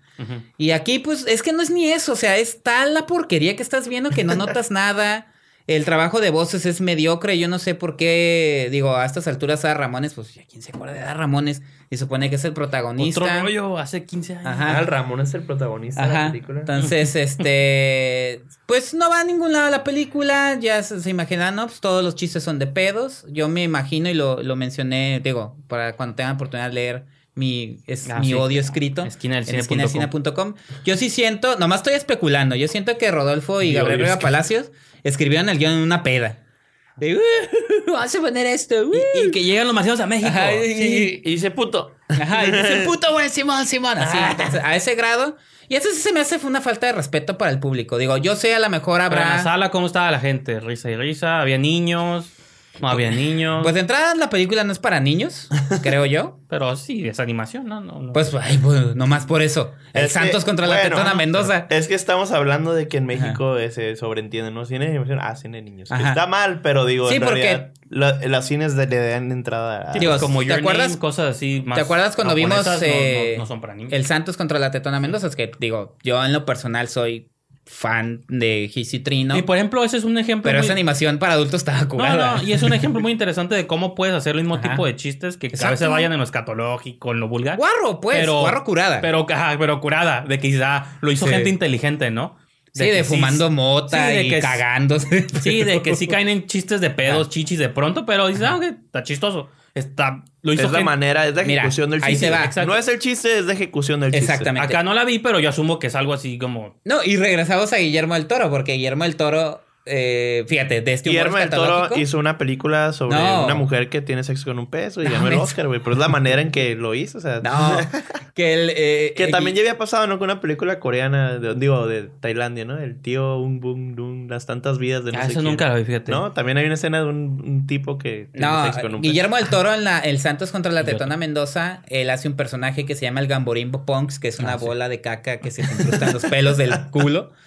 Entonces, ahí sale, la- pero la ejecución y, y el humor que tiene Gis y Trino, a pesar de que es guarrón, Sí, sí, sí. mal hablado, eh, está bien. Y acá no, hace cuenta que es, pues no, o sea, yo no, no sé qué pretendían, entonces, pues la verdad sí me da La tristeza. cara de consternación. Si tan solo Sí. pudieran ver la cara de Pues digo, como niños de primaria, ¿no? que tienen Como. Sí, o sea, en ese momento. pues pensé que iban a hacer algo interesante. O sea, la simple primicia sonaba chistosa. O sea, ay, los mexicanos con sus. No, pero también suena Cosas como raras contra marcianos. Hubo algo que tú mencionaste, no sé si en la crítica o me lo mencionaste fuera del aire, pero de pronto como que esta idea de que ay, vamos a burlarnos de que realmente no podría, o sea, esta Ah, idea sí. de que los marcianos llegan a Qué México porque eso nunca pasaría, que tú hablabas de que usan técnicas de extorsión y cosas como de tomar como chiste hasta incluso cosas que dices, bueno, pues ni siquiera es chistoso esto, ¿no? O- Sí, es que lo que te dije es que últimamente en el cine mexicano están tomando mucho como a. Déjate tu broma, como que empiezan a justificar la actitud corrupta del mexicano de la boda de Valentina, que realmente no es chistoso. O sea, una Sí. cosa es que hagas una parodia y otra que justifiques. como lo hace Estrada, ¿no? De pronto que se Ajá. bur- Ah, sí, que él critica, se burla, pero le tira duro. Y es- esa actitud mexicana no está cool. Pero vamos a reírnos, ¿no? Porque, pues, ¿qué nos queda? Sí, sí. Acá es- utiliza el humor como un vehículo Ajá. para hacer crítica social. Y acá es ensalzar y justificar. Y pasa lo mismo con Marianos contra Mexicanos, que es como que esa, eso gandalla, eso corru- co- corrupto del mexicano, ah, nos va a salvar, incluso va a salvar a todo el mundo. Ah, porque la NASA los escoge y lo... Ahí tiene reminiscencias de Armageddon y, ¿no? Entren- entrenando un grupo de sí, sí. mexicanos con betacos para mandarlos al espacio, como en Armageddon, ¿no? Que los, estos perforadores de... Y tirarse pedos en el Ajá, espacio. sí, tirarse pedos y vomitarse muy, muy constantemente. Entonces, pues no, la verdad sí, evítenla. Ahora sí, este, haga, ahí se aplica la de nuestro buen amigo Ochoa de, pues no la vean, ¿no? Para que no, No los la vean, hagan. para que no sigan haciendo Pero ese para tipo que, de no, cine. para que ellos no hagan cine, los de huevo cartoons, O no hagan- para que no se haga cine en general. O hagan películas de huevos, ¿no? Ajá. Bueno, Dedíquense a hacer películas de huevos, carnales. ¿A poco te dejó tan mal sabor que ya no verías una muy de huevos? ¿De huevo cartoon? Eh, pues yo ya sabes cómo soy. Igual sí voy a ir. El apologista ha ganado su título del apologista número Soy- uno. no, el señor bote de basura, lo que caiga. Está Pero bien, bueno, es, es bueno ser así. Hay pocos aquí en la ciudad así, entonces eso también lo respeto bastante. pero bueno, Ver este, todo y hablar de todo. esos son mis comentarios de Marcianos contra Mexicanos. Igual voy a subir una nota en esquinaelcine.com por si Ujú. Para quieren. que la chequen. Eh, Para, ajá, para que la chequen y lo, y lo muestren como un anuncio de alerta.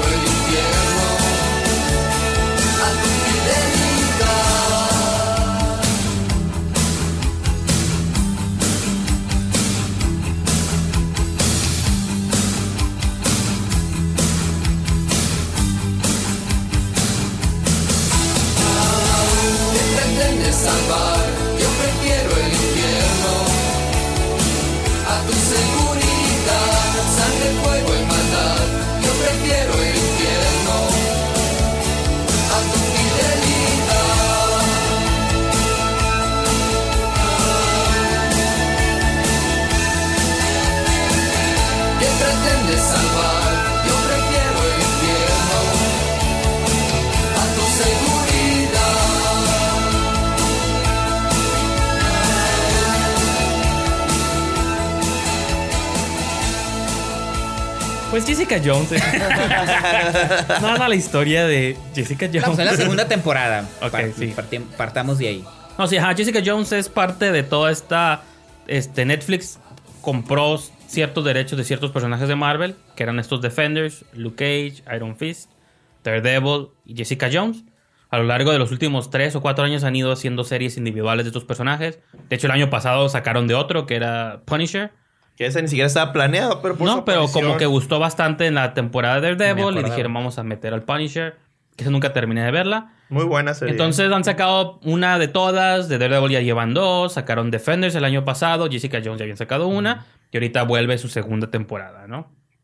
Este, después de los eventos de Defenders y después donde concluyó la primera parte de Jessica Jones, donde se enfrenta a ella con Killgrave, Killgrave. O el hombre el púrpura. hombre púrpura, que era Devin Tennant. Ajá. Algún momento fue Doctor Who, ¿no? Ajá. Eh, pues acá vuelve y otra vez te pone en el mundo pues, de Jessica Jones, de que es esta investigadora privada de alias investigaciones. Y bueno, no sé qué tanto del plot se... Porque yo al principio no sabía qué estaba pasando, fue después de un punto Pues- específico. Pero pues otra vez unas... Otra vez te meten la vida ya de Jessica Jones y los demás superhéroes. O sea, después No, y la búsqueda de, un de su origen, ¿no? Y es otra vez ella siendo esta chica ruda que toma y este pues vive como al día. Patea traseros criminales. Patea traseros, pero pues medio pues ruda, ¿no? Ajá. Así como ah, antipática hacia la vida, hacia todo. Tiene unas amistades porque ellas lo siguen buscando, yo creo. Si dependiera de ella, yo creo que le valdría cacahuate la vida. Ajá. Entonces, pues otra vez empieza a topar con misterios que la van conectando como con cosas más grandes y que de algún modo, así como en la primera temporada, Killgrave de algún modo estuvo vinculado con su pasado. Acá otra vez los que terminan siendo como los villanos o los malos, pues también están muy vinculados a su pasado y obviamente les aviso que va a haber spoilers, así que pues no podemos evitarlos. Porque hay algo que yo sí quiero comentar que Ryan era spoiler, así que tengo que hablarlo, pero bueno, no sé, chavos. Usted había dicho algo muy importante, señor Guevara. Eh, sobre Jessica Jones. estreno que y- Afortunadamente Jessica Jones tuvo su estreno el pasado Día Internacional de la Mujer. Creo que es bastante relevante el hecho de que sea una serie donde la mayoría de los protagonistas son, eh, pues, son mujeres fuertes, independientes. También la gente detrás de, del Las crew. directoras. Ajá. El Eh, guion el y todo. Entonces, ah, ese es ver otro tipo de cosmovisión en, en una plataforma como Netflix, sobre todo de superhéroes, que aporta al discurso político y social en el que estamos actualmente. Entonces, se me hizo bastante clave que, que la lanzaran ese día, ¿no? Entonces, ah, de en sí, la, la segunda temporada se me hizo que supera en muchos aspectos a, a la primera temporada. Creo que tenemos personajes mucho más redondos, que a lo mejor las motivaciones y, y como las los stakes, o sea, no son de se va a acabar el mundo. Pero eso es una- locura de eh, pronto. eh, es una historia muy personal. ya estamos también de pronto harta de que todas las historias tengan que ver con el fin del mundo, Sí. la destrucción de la ciudad. Y con un rayo que pega al cielo. Aquí son Claro, stakes. sí. No, pero incluso Defenders era una cuestión más violenta de destruir la ciudad. Sí. Aquí es casi nomás ella y su descubrimiento de... Sí, es, es un su descubrimiento personal sobre su pasado. Eh, se me hace que las actuaciones son bastante eh, buenas. Sobre todo ahí me, me sorprendió mucho Carrie Ann Moss. Mm. eh, Ah. entregando un personaje que... Sí, a su personaje le dieron esta temporada como ya un más rango de emociones. Eso estuvo muy suave. Porque Sí. antes era como nomás la abogada ruda y fría. Ujú. Y Exactamente. acá te la, la pusieron vulnerable, pero también no. Y luego Eh, hubo... pasa por un ciclo. Lo pues, que ¿no? disfruté mucho es que hubo muchos eh, guiños allá a los fanáticos de los cómics. Este, como por ejemplo, Patsy ya está eh, a punto de convertirse ya en el, en el superhéroe que es, es se Hellcat, ¿no? Hellcat, sí, perdón, Sí. Hellcat. Sí, porque tiene reflejos gatunos, ¿no? Acá Este, tiene el celular con y, con, eh, bueno, está justificado ya de alguna manera. Su potencial. Por ahí apareció un personaje también eh, de la época clásica de los superhéroes que mucha gente no va a entender este gordito el eh, Wizard, vestido de the. Wizard, A el ver. The. Wizard. Este es un personaje de la época de oro de Marvel que también estuvo en lo que sería Sí, sí. pues en los 30, ¿no? Por allá. Y aquí lo, lo reinterpreta de una manera muy interesante. Eh, bastantes guiños que uno aprecia, ¿no? Que no, no son necesariamente como son los personajes realmente, pero son el, el tirar cositas para los, los engranados, ¿no? Que los vírgenes hasta los 40 como uno. Huevo. Está bien. No, no, a mí también digo, no sé si me gustó más que la primera. Digo, a mí me Pero encantó la primera temporada. decía, preguntar, ¿les gustó la 1? Eh, sí, les gustó. tú A mí dices sí que me, se te hizo a mí sí me gustó, pero eh, se me hizo mucho más, pues más completa aquí. Como que ya le dieron libertad a- al equipo creativo detrás Sí. de la serie de hacer lo que de verdad querían hacer, ¿no? Sí, Sin, no, sin digo- tener que vincularse al universo de Marvel, ¿no? A mí la primera temporada me gustó mucho y me gustó mucho el personaje. Tanto que en The Defenders me molestó cómo lo manejaron. Porque de Pues ser ahí relegaban a todos casi. Sí, pero en The Defenders se me hizo como una vieja amargada. Y dije, no, eso no es Jessica Jones. Jessica Jones es más que eso. Y este, y a verla en esta segunda temporada nuevamente como el personaje central, todo esto que estaba mencionando. Fíjate que a mí me gustó mucho el primer episodio. Es que sí es, sí, sí, o sea, no es amargada así vilmente, pero sí, Sí, pero tiene una de manera injustificada. sí, por eso. o sea. Tiene una razón por qué, y aquí Sí, te Y explico. sí. aparte, la Bueno, era como la vieja odiosa en The lo Defenders. amargado que tiene, entre Tiene- comillas, es porque tiene un sentido del humor bastante... Bastante oscuro. Ahora sí que... No, pero a lo que me refiero es que en The Defender se me hacía como odioso. Cuando Sí. dices tú, pues no, no era así. O sea, es, eh, tiene, tiene background. O sea, Sí, por eso, pero sí es chocosita, pues yo creo que es sí, parte pero en de, The Defenders era. de lo encanto de No, sí, estoy de acuerdo, pero Ajá. yo creo que es parte de su Y me personaje, molestó. Es de que es chocosa, pues. Me que- molestó, siento que no trataron bien al personaje en The Defenders. Y ahora verla nuevamente, te digo, a mí me gustó el, el- el primer episodio. Hubo algunas cosas que a lo mejor no estaba eh, conectando, pero me gusta seguir al personaje. Creo que Kristen Ritter lo hace muy bien como Jessica Jones. Y de hecho lo habíamos platicado tú y yo que coincidíamos en que en el episodio 7, eh, donde empiezan a tener esos flashbacks sobre Hay un episodio que es puro flashback, que es puro Ese sí, pasado. es el siete. ¿Es el 6 o el 7? Ajá. creo que es el 7, pero... Que yo también consideré que era, es de los mejores de los 13 capítulos. eh, porque entiendes justamente lo que decías tú de la a, mí relación. fue, a mí fue el que me hizo el switch, porque yo al revés, yo no, yo le comentaba a Cuauhtémoc que de todas las series de Marvel me pasa siempre que me gusta la primera mitad, como Luke Cage y cosas así, pero la segunda mitad se me cae. Se cae, ujú. igual Jessica, o sea, siento que empiezan fuertes y se bueno, caen. Iron Fist nunca levantó, ¿eh? No, no, Eso no, siempre no. estuvo Pero- bien culera. con- y, y- y desgraciadamente le dieron demasiada importancia Ajá. en Defenders también. es- con esta me pasó al revés, de que eh, los primeros cinco o seis episodios dije, ¿esto a dónde va? Son muchos personajes, esta, esta rivalidad que tiene con el otro investigador privado de la competencia, ¿por qué me interesa la historia de la abogada? No, está, no se conecta con nada. Como que estaba, la estaba sintiendo muy desbalagada, no sabía hacia dónde iba. Yo no tanto, fíjate. Pero a partir de este episodio de flashback y de que te cuento, bueno, digo, esto es raya en el spoiler, pero pues ni modo, de que empezamos a darnos cuenta que la, Personaje. la villana esta que ha estado este, como persiguiéndola y matando gente Su mamá, es su ¿no? mamá. Ay. Y te pasa en este episodio de flashback donde no solo te muestra qué, por qué creía ella que estaba muerta la mamá, cómo vuelve a su vida y también cómo se desarrolla la relación que tiene con Trish Walker, que es uno de mis personajes también favoritos. La Patsy. Patsy, it's Patsy, ¿no? que por ahí también tiene otros detalles que estaría suave comentar El sobre eso. flashback en los 90, no sé. No, sí, de cuando canta, así medio este, Britney Spears, ¿no? Sí, Como ya ese tipo de carreras. Y que nada en No, el exceso, ¿no? Y que te pone eso de que te nada ella en los excesos. Y me gusta. Ahí donde. Siempre he sido como semifan de Kristen Ritter. O sea, me gusta ella. Desde Gilmore Girls era como. Tenía un crush con ella. Esta, en Breaking Bad ya como que Ah, se hizo cierto. popular. Ya mundo- más gente la empezó a conocer. Pero siempre yo la consideraba como. Ah, es, no- es una actriz normal, ¿no? O sea, es- te da lo que le no le pides. das mucho rango, pues. Porque siempre, Jessica Jones para mí siempre era un personaje como de una sola nota, siempre está frustrado, siempre está De enojada. ahí, ¿no? Y me estresa como este lado de ella. Y cuando ves este episodio de flashback te la ponen como todo lo opuesto, pues no como feliz de la vida, alegre, como digo, tienes rasgos de su personalidad, pero la ves como de otro lado y tiene un novio, ¿no? Y también te platica por qué se vuelve como Porque usa la chamarrita ¿Por qué esta. se vuelve como cerrada, ¿no? Como hostil con relaciones interpersonales por algo que le pasa a su novio. Ay. Y entonces... Que como- también, Sí. regresamos a lo mismo, era un, un personaje que también la manipulaba, Sí, y la sí. utilizaba por Pues sí. como Killgrave, como... Y, y entiendes mucho... No, del- y- eh, por eso te digo, tiene mucho, mucho valor en en el discurso social y actual, incluso ¿no? cuando empieza a descubrir lo de su mamá, tú te das pies a dar cuenta sin que la serie sea obvio y te lo diga, de que Jessica Jones si no corrige quizás su camino va a convertirse en su mamá, ¿no? Como... Sí. O sea, eso es como algo muy del- de un drama, ¿no? De que estoy siguiendo los pasos de mi madre, pero esta serie en un mundo de superhéroes te cuenta como la misma historia, pues de cómo ella va, te- si no, este, toma otras decisiones o se enfoca más o en, en ver a las personas a su alrededor, puede que termine convirtiéndose en este monstruo que mata Y, y la mamá también, después de planteártela como este monstruo asesino, como esta máquina para matar, casi un Terminator, Sí. ya te la humaniza un poco. Y ahí es donde empieza la relación como entre ambas. Y, y empiezas a entender también la dualidad de, por ejemplo, es que en la serie te pasa un cambio muy raro, porque No, la, primera mitad, Ujú. este, este, tanto Es un misterio. este, Jessica Jones y su amiga Trish Walker están obsesionadas con atrapar al asesino.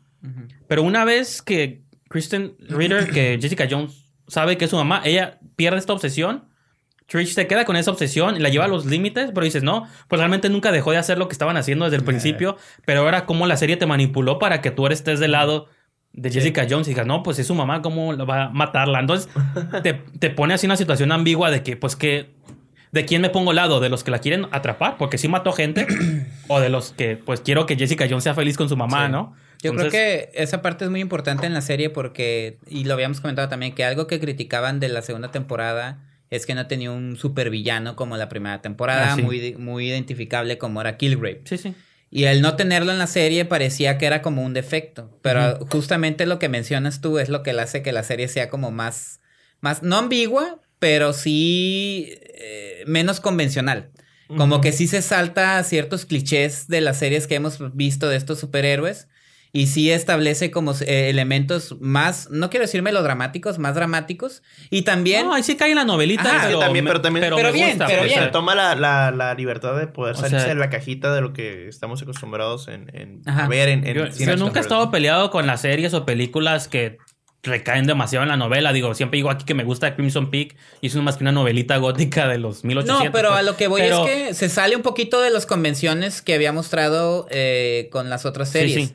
Y desarrolla estos... eh, Es que la eh, acción ni siquiera es importante. Arcos pues. dramáticos. Eso es lo bueno de que Daredevil, a mí que son, creo que son mis favoritas de las que han hecho, se enfocan demasiado en la acción. Pues o siempre le están Ajá. dando prioridad a secuencias de acción, que está bien, sí, y se esta vale. serie casi no tiene acción ya, ¿eh? Pero esta se Dos, fue, tres enfrentamientos Sí. nada más. se fue como por el noir, se fue como por el thriller. No, es No, como es que- cine noir, ¿no? De- con sí, la voz en off, los detectives. ¿qué tanto, ¿Qué tanto puede pues tener escenas de acción una mujer que pues o sea, es como Wow, Superman, es, ¿no? es dura, es dura. Ajá. No, a lo que voy es esto, o sea, en realidad, Super no. Lady. ¿qué tantos, qué tantos ¿Está retos? siendo misógino? No, ¿qué tantos retos físicos ¿Cómo le puedes, dice el niño? Super Lady. le puedes Super. poner eh, eh, como, a, como a Daredevil, ¿no? Que no Sí, tiene, no tiene super eh, Superpoderes. fuerza. Sí, o sí, sea, sí. Superpoderes es Super escuchar fuerza. bien, ¿no?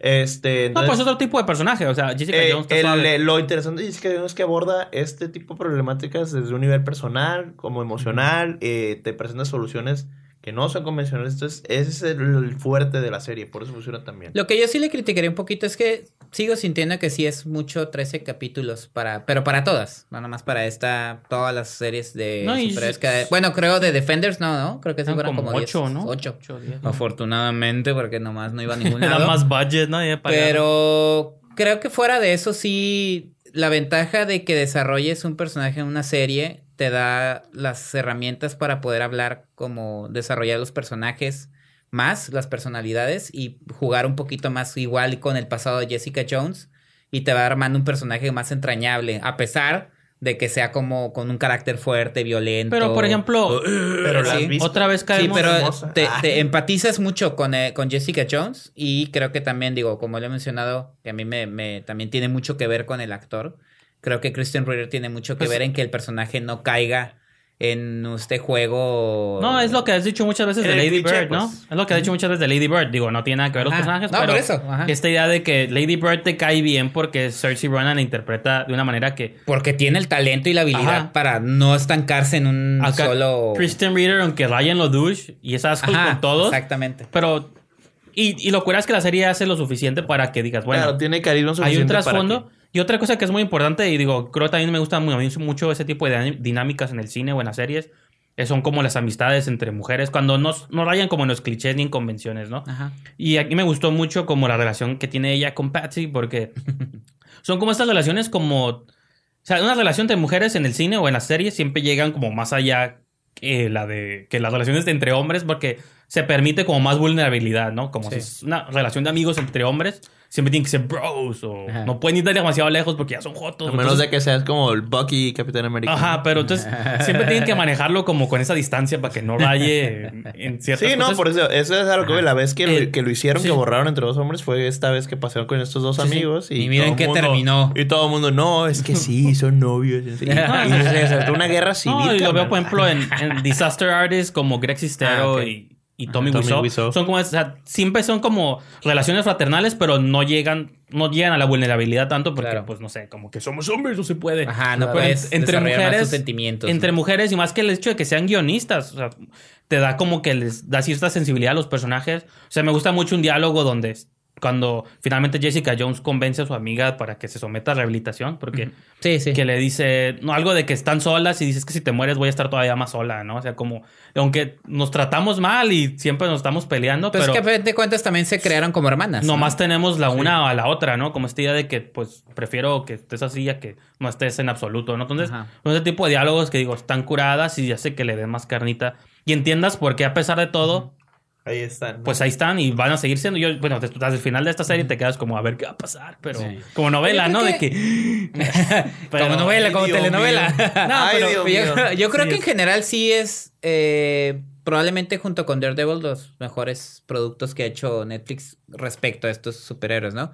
Y viene también lo que estaba mencionando constantemente el Guevara de, de ya en lo social, qué, qué, qué peso tiene la serie. Pues Pues, hay un- viene como dentro de todo sí. este paquete que hemos visto tanto en cine como en televisión, ¿no? Wonder Woman, Bla- Black Panther o Luke Cage. Y precisamente No, y de hecho, Jones, ¿no? hay un Siento plot- que esté en momento ideal. Dime. Hay un subplot ahí de la serie que tiene que ver con Trish y cómo el ella va a ir a, cine, el ajá, ella va a ir a reclama a un director de cine Ajá. que Por abusar de ella abusó cuando de ella cuando tenía como 15 y 16 años y el Ajá, director... Que la mamá la ve, literal la vendió como No, para que sí, consiguiera de un papel de y- cine, y- ¿no? y eso es- Terrible. Y hay un punto donde el director dice, no, no te usé, estaba enamorado de ti. Ajá, Ay, que ajá, Raya como en lo creepy así, Sí, que sí, te hace sí, sentir sí. incómodo, pero más porque estamos ya en estos tiempos donde... Sí, no, pero es algo "Wow". que sí sucede, ¿no? Entonces, no, y fíjate que, no sé, por una misteriosa razón, el fin de semana volví a ver una movie que me gusta mucho, que se llama Starry Eyes, este, una Ah, película sí. de terror como del 2013. Sí, sí, sí. Sí, sí, buenísima. A mí me gustó mucho, pero como que ya lees cosas nuevas cuando vuelves a ver movies que también se acuerdan que es sobre esta actriz. Ajá. Que obviamente los que le hacen casting son un culto demónico y quieren que tenga, Pero, quieren que tenga sexo con el, produ- es productor, pero el productor es Satán, pero Sí. raya en esto creepy donde ella Sí. le comenta a su amiga de que tengo que hacer esto para ser famosa y dices, Sí. o sea, como esta movie en otro tiempo, cuando todavía no era conversación, pero siempre es esta idea de que una actriz tiene que someterse a estas No. cosas, con, o sea, casi venderle el alma al diablo, por así Sí, decirlo, con para tal ser de famosa, ser ¿no? famosa, ese- Entonces- esa era como la metáfora no, no, y, sutil de la movie. y ¿no? sigue siendo, y Ah. se ha hecho en muchas movies, muchas historias, pero ahora en estos tiempos creo que ya lo ves hasta. o sea, bueno, siempre lo has visto mal, pero Sí. ya lo ves como bajo otra luz No. más asquerosa, Sí, pues. se ha algo más que- relevante. Y algo que tú me mencionaste también era que los guiones estaban ya hechos mucho antes de Ah, que sí, pues saliera que- el tema.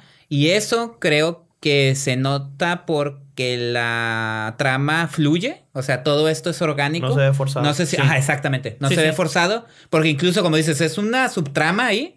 Pero viene al caso precisamente por Trish. Porque estamos viendo también el, el arco dramático de ella. Y esos elementos te hacen Bueno, entender que es, también. es uno, uno de muchos puntos que Ajá, toca sí, sí, sobre Está las Sí, sí, sí, la- masculinidad tóxica. No, y están las enfermedades niveles, ¿no? también, porque aborda Ajá. con la abogada que es Trinity. Ah, este, sí, cierto. También aborda esta cuestión de que ella tiene una enfermedad y eso la empieza a hacer un poco vulnerable Ajá. y abrirse a personajes que luego pues terminan ahí Eh, haciéndole cosas. Entonces, está suave como que siento que cubrieron Sí.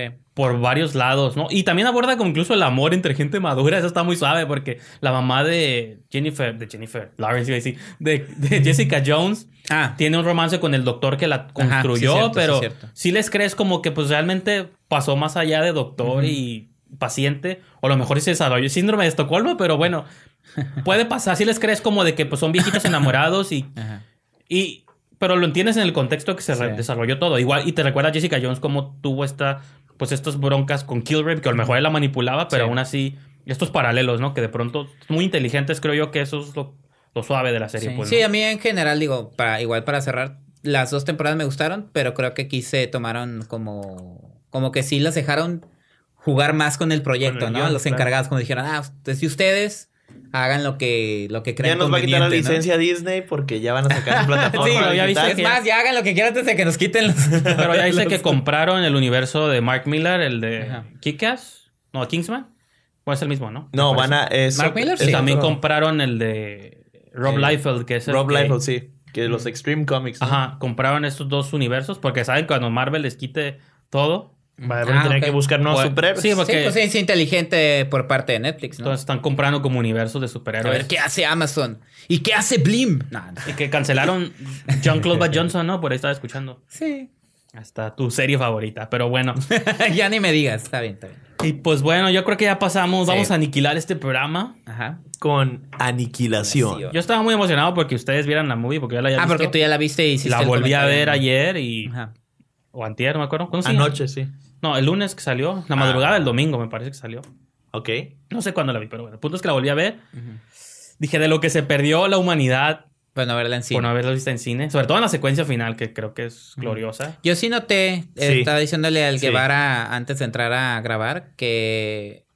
Ah, bueno, ayer la vi. En una televisión, lo más grande, seguí su consejo en la Sí. televisión más grande de la casa. Ah.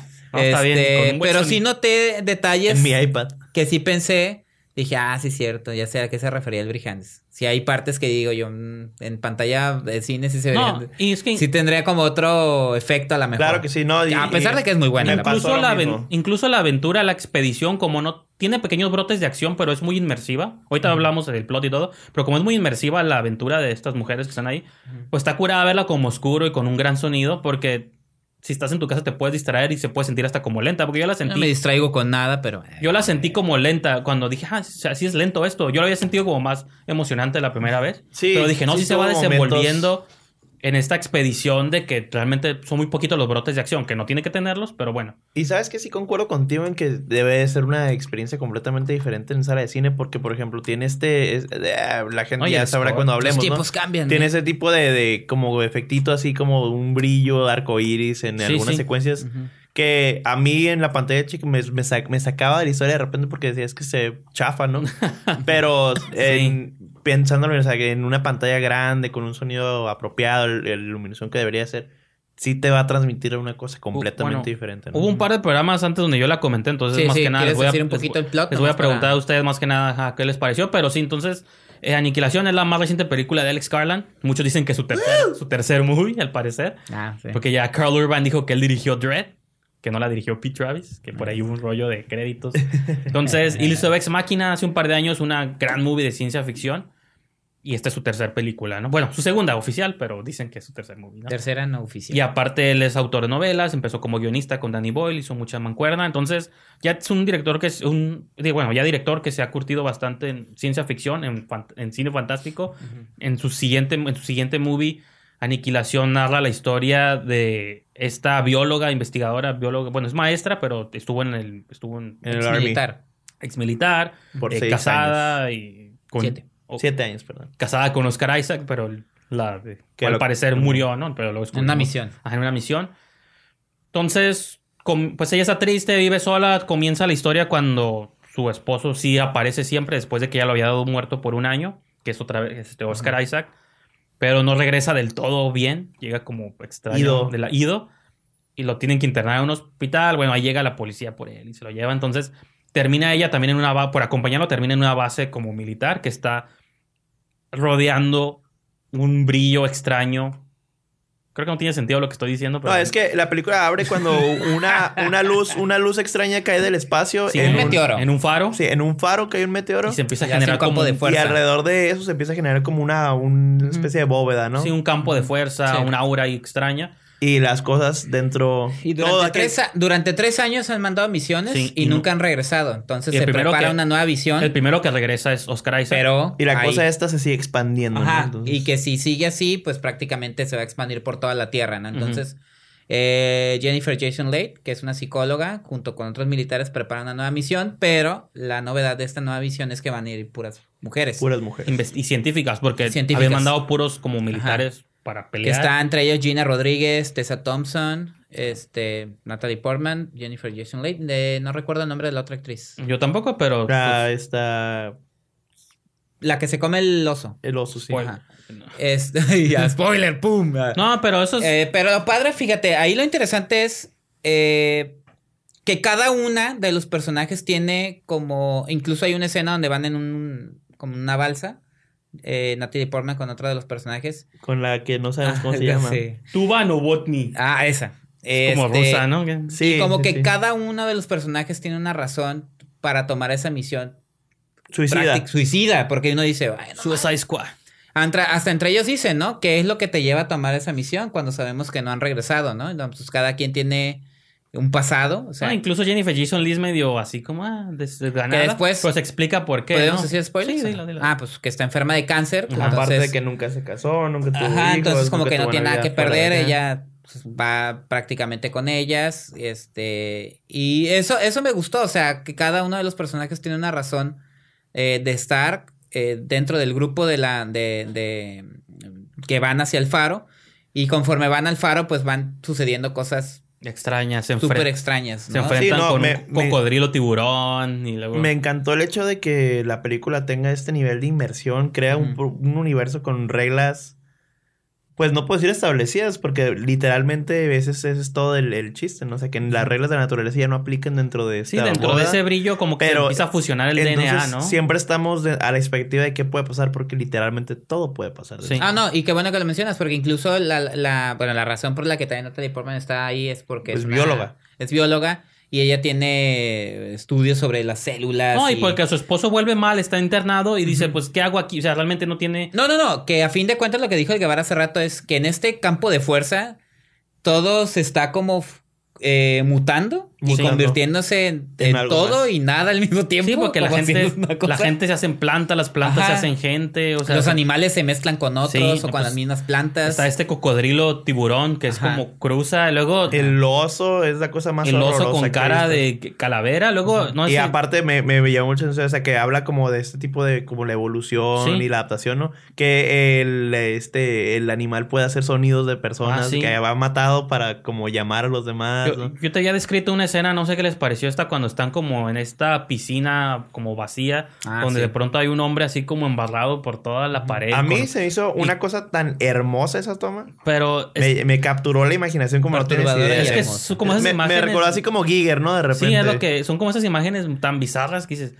No puedo creer que rara vez vemos estas cosas tan extremas en el cine. Pues cuando están viendo el video este que el hombre tiene A como los intestinos vivos. Intestinos vivos, Sí, gusanos. no, eh, es que eh, definitivamente no es una película o sea, aparte está amable. fuerte, Es una película violenta. violenta, es una película oscura, es una película depresiva, es una película que no te hace sentir bien para nada, pero a la vez logra maravillarte, logra impresionarte y logra sorprender en cada plot twist chiquito que tiene. Entonces, fuera de eso, las actuaciones a mí se me hicieron una cosa fenomenal. Cada uno plantea su, papel Pues perfectamente. me encanta Gina Rodríguez. Tessa Thompson está muy curada porque la acabo de ver en Thor Ragnarok con una actitud así como medio douchey, así como... Y acá la ves como más dócil, más Pero tranquila. todas, porque No, Gina sí, Rodríguez. yo, yo acabo de ver a Jennifer, Jennifer Jason Lee en, en una serie que se llama Atypical. Ajá. Ah, sí, y es completamente diferente Sí. al personaje. que Ah, Pues. Gina Rodríguez es Jane the Ah, Virgin, cierto. viendo es dócil así, y, acá acá es ruda. toda ruda. Y fíjate que yo a ella la tuve oportunidad de conocerla.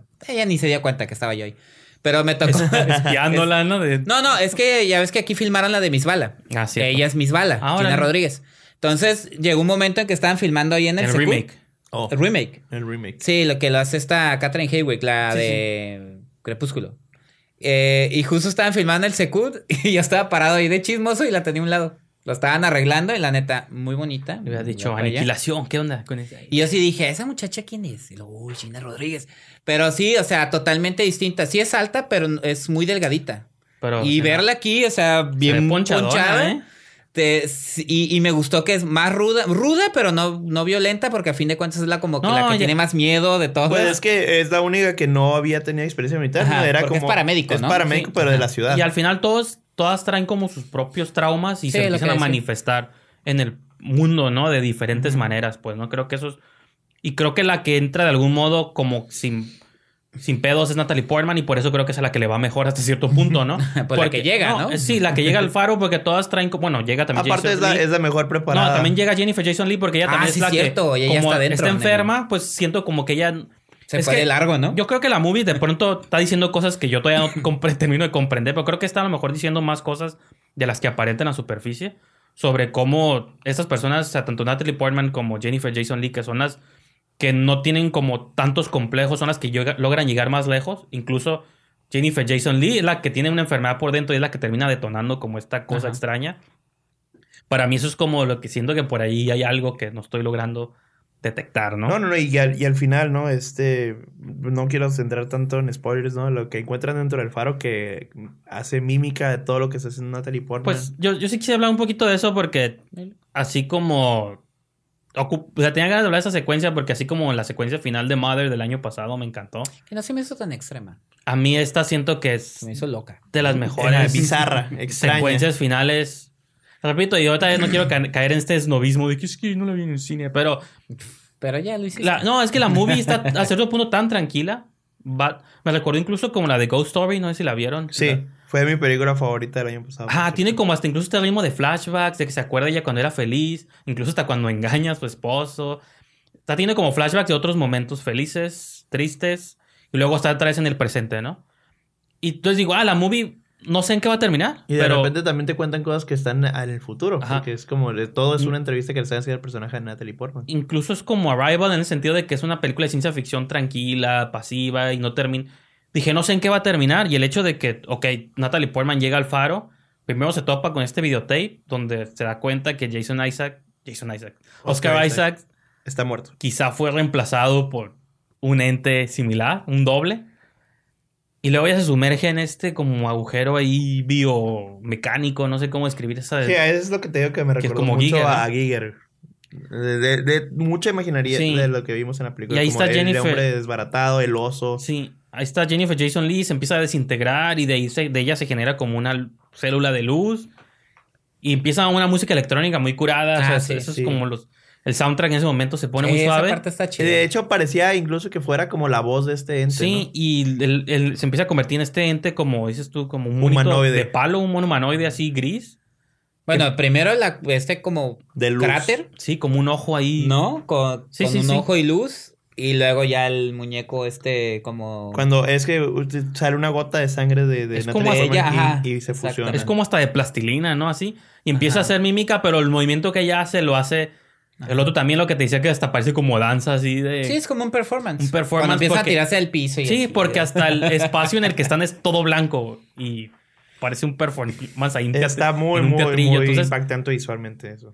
Ay, de que no sabes si el mono es computadora, si es un disfrazillo, un hombre muy flaco disfrazado y. es Entonces- Javier Botet. Entonces, eso es lo que. es- Es Doc Jones. A mí sí me gustó bastante ese final, así.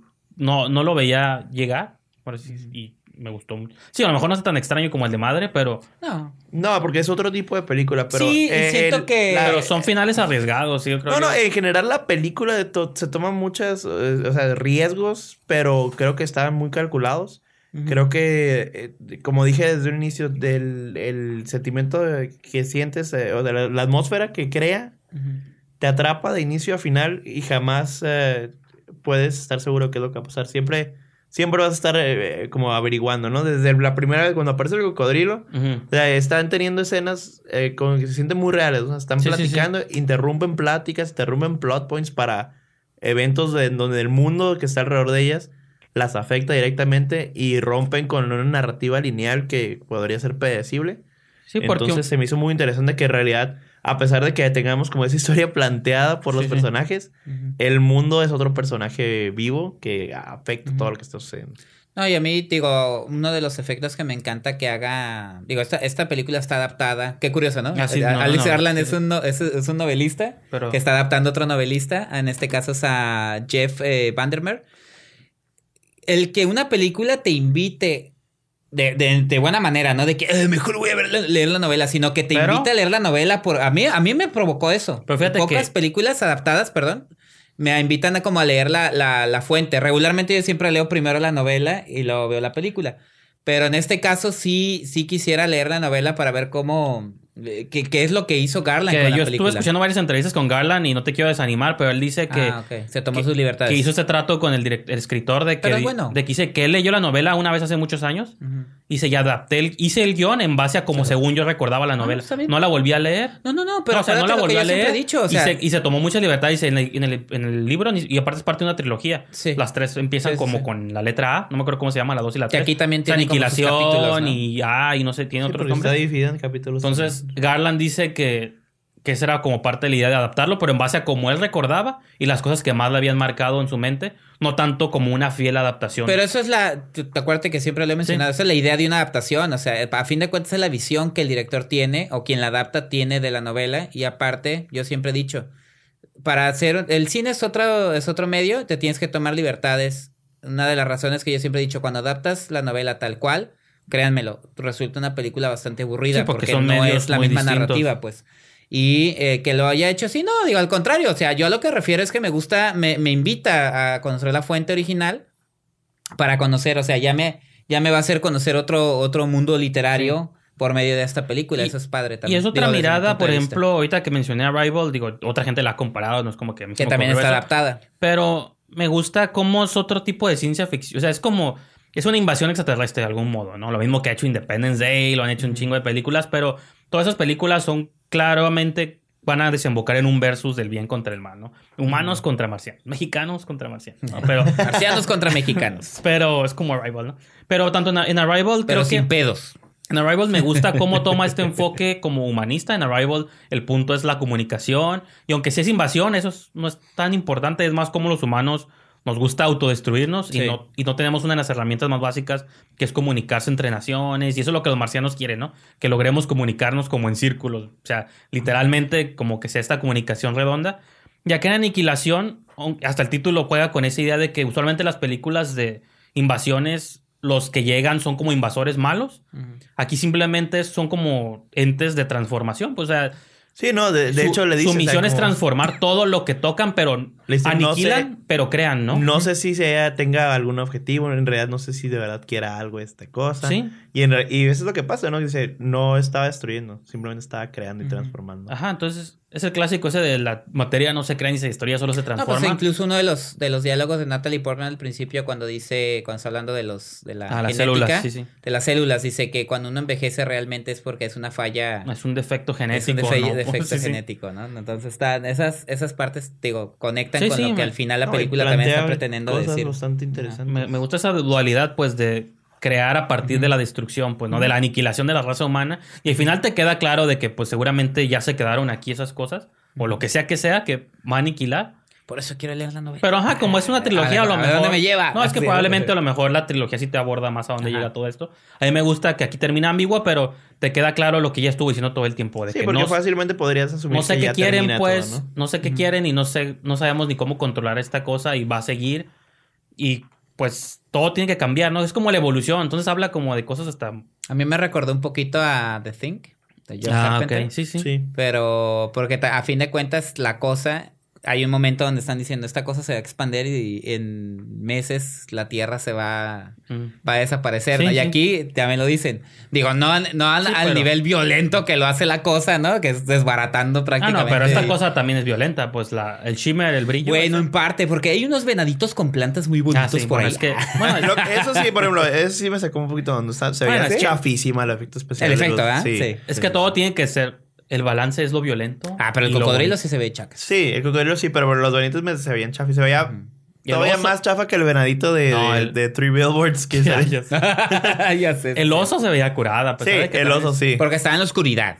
Y, y el efecto o la también era como más perturbador. Sí, sí. El ven- los venaditos salen en un momento como de paz, de, paz luz, y de luz. y muy claros, y el otro es en un momento. Ah, que también esa escena, lo han comentado.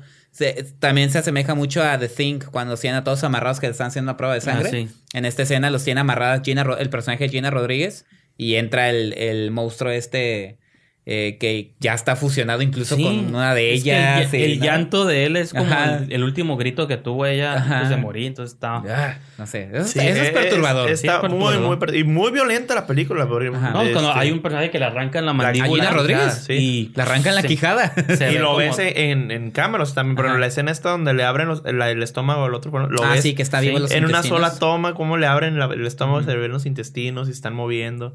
Y sigue tipo- vivo, ¿no? Y sigue Aparte. vivo, y aparte son ese tipo de cosas que tú dices como que, ok, no puedo ver esto con cualquier persona, ¿no? Y sí, Sí, está no, y- bastante perturbador. Y que Gina Rodríguez dice, "Eso fue un efecto de la cámara, ¿no? La luz Ajá, le pegó. y- Lo he visto, ¿no? Lo he todos visto vimos otros, las sí. tripas moverse. Pero entonces, pues, al parecer todos fueron muy fans de Aniquilación. Sí, está muy buena, la verdad. Es una. Este, pues no pero definitivamente no es una película para todo el mundo.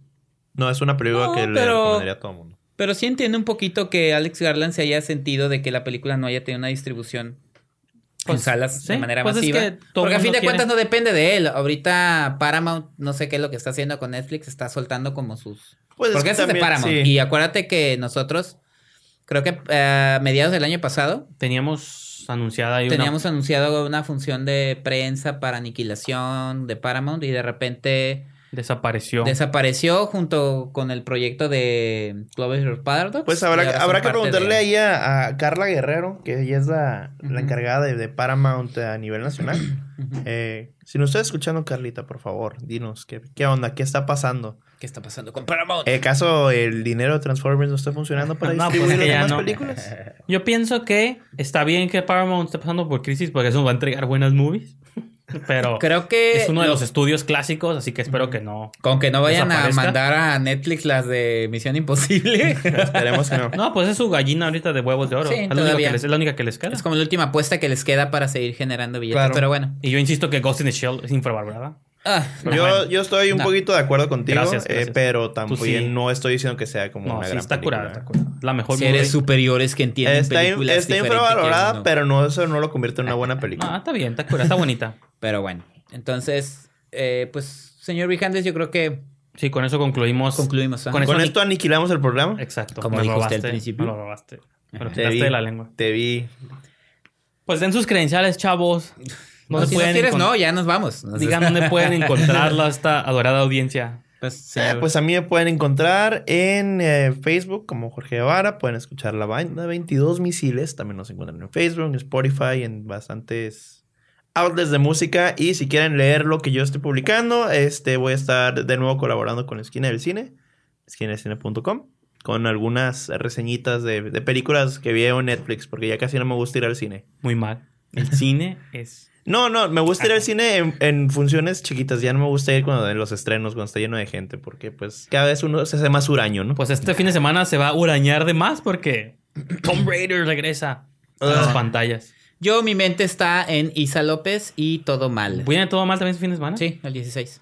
De hecho, ah, tengo una mala noticia. Se supone que, ajá, La Libertad del Diablo sí se va a estrenar, pero nomás en área metropolitana. Que aquí no entendemos ese cine. Phantom Thread, Mm, bien, gracias. Pero fíjate que, que triste porque Florida Project nunca llegó. documental de La Libertad del Diablo es, es Cinépolis Distribución. Ah, yo, yo pensé que sí iba a llegar, pues, por lo menos a todos los Cinépolis, por lo menos una copia, como regularmente sucede. En VIP. Y es un gran documental, eh, fue mi número uno en el top 10 de 2017. Y pues no, eh, publicaron de la página oficial La Libertad del Diablo, el documental publicaron las ciudades y no, no viene Tijuana. Entonces, eh, a lo mejor en unos días más ya les avisaremos. Ah, lo que sí es que va a estar en el San Diego Latino Film Festival. Va a tener dos funciones. Pues ahí Entonces- está, ¿qué se preocupa, Master? No, pero pues necesita más distribución. Ah, Pero en... en- Hay que apoyar el cine nacional, man. Ajá, esa es una muy buena película, fíjate, para los que me, me, me preguntan y me dicen, como ustedes, señoritos. Se ve muy una- intensa, muy intensa. Y Yo me quedo con mi Tomb Raider, mis adaptaciones de videojuegos. lo invito a que vea todo mal de Isa López. Voy el fin con de mis semana. chetos. Fíjate que tengo, sí tengo ganas de verla, nomás porque me has convencido que Isa López es buena. Es buena, Pues, es buena. mínimo quiero darle unos centavillos para que Menos sientan. las tres películas que ella ha dirigido, porque independientemente de los guiones, pues ya no depende de ella. A mí se me han hecho muy buenos. De hecho, una vez que estuve platicando con Alejandra Villalba, me, me dijo, ¿qué es lo que ha hecho Isa López? Y cuando le dije que, ah, sí, esas sí me gustaron, dice, Casi Divas, me encanta, dice, está, está muy padre. Entonces, bueno, ya dijo sus credenciales, señor Guevara. Ya, ya A las mí- dije. Yo los invito a que ingresen a Facebook, eh, Esquina del Cine.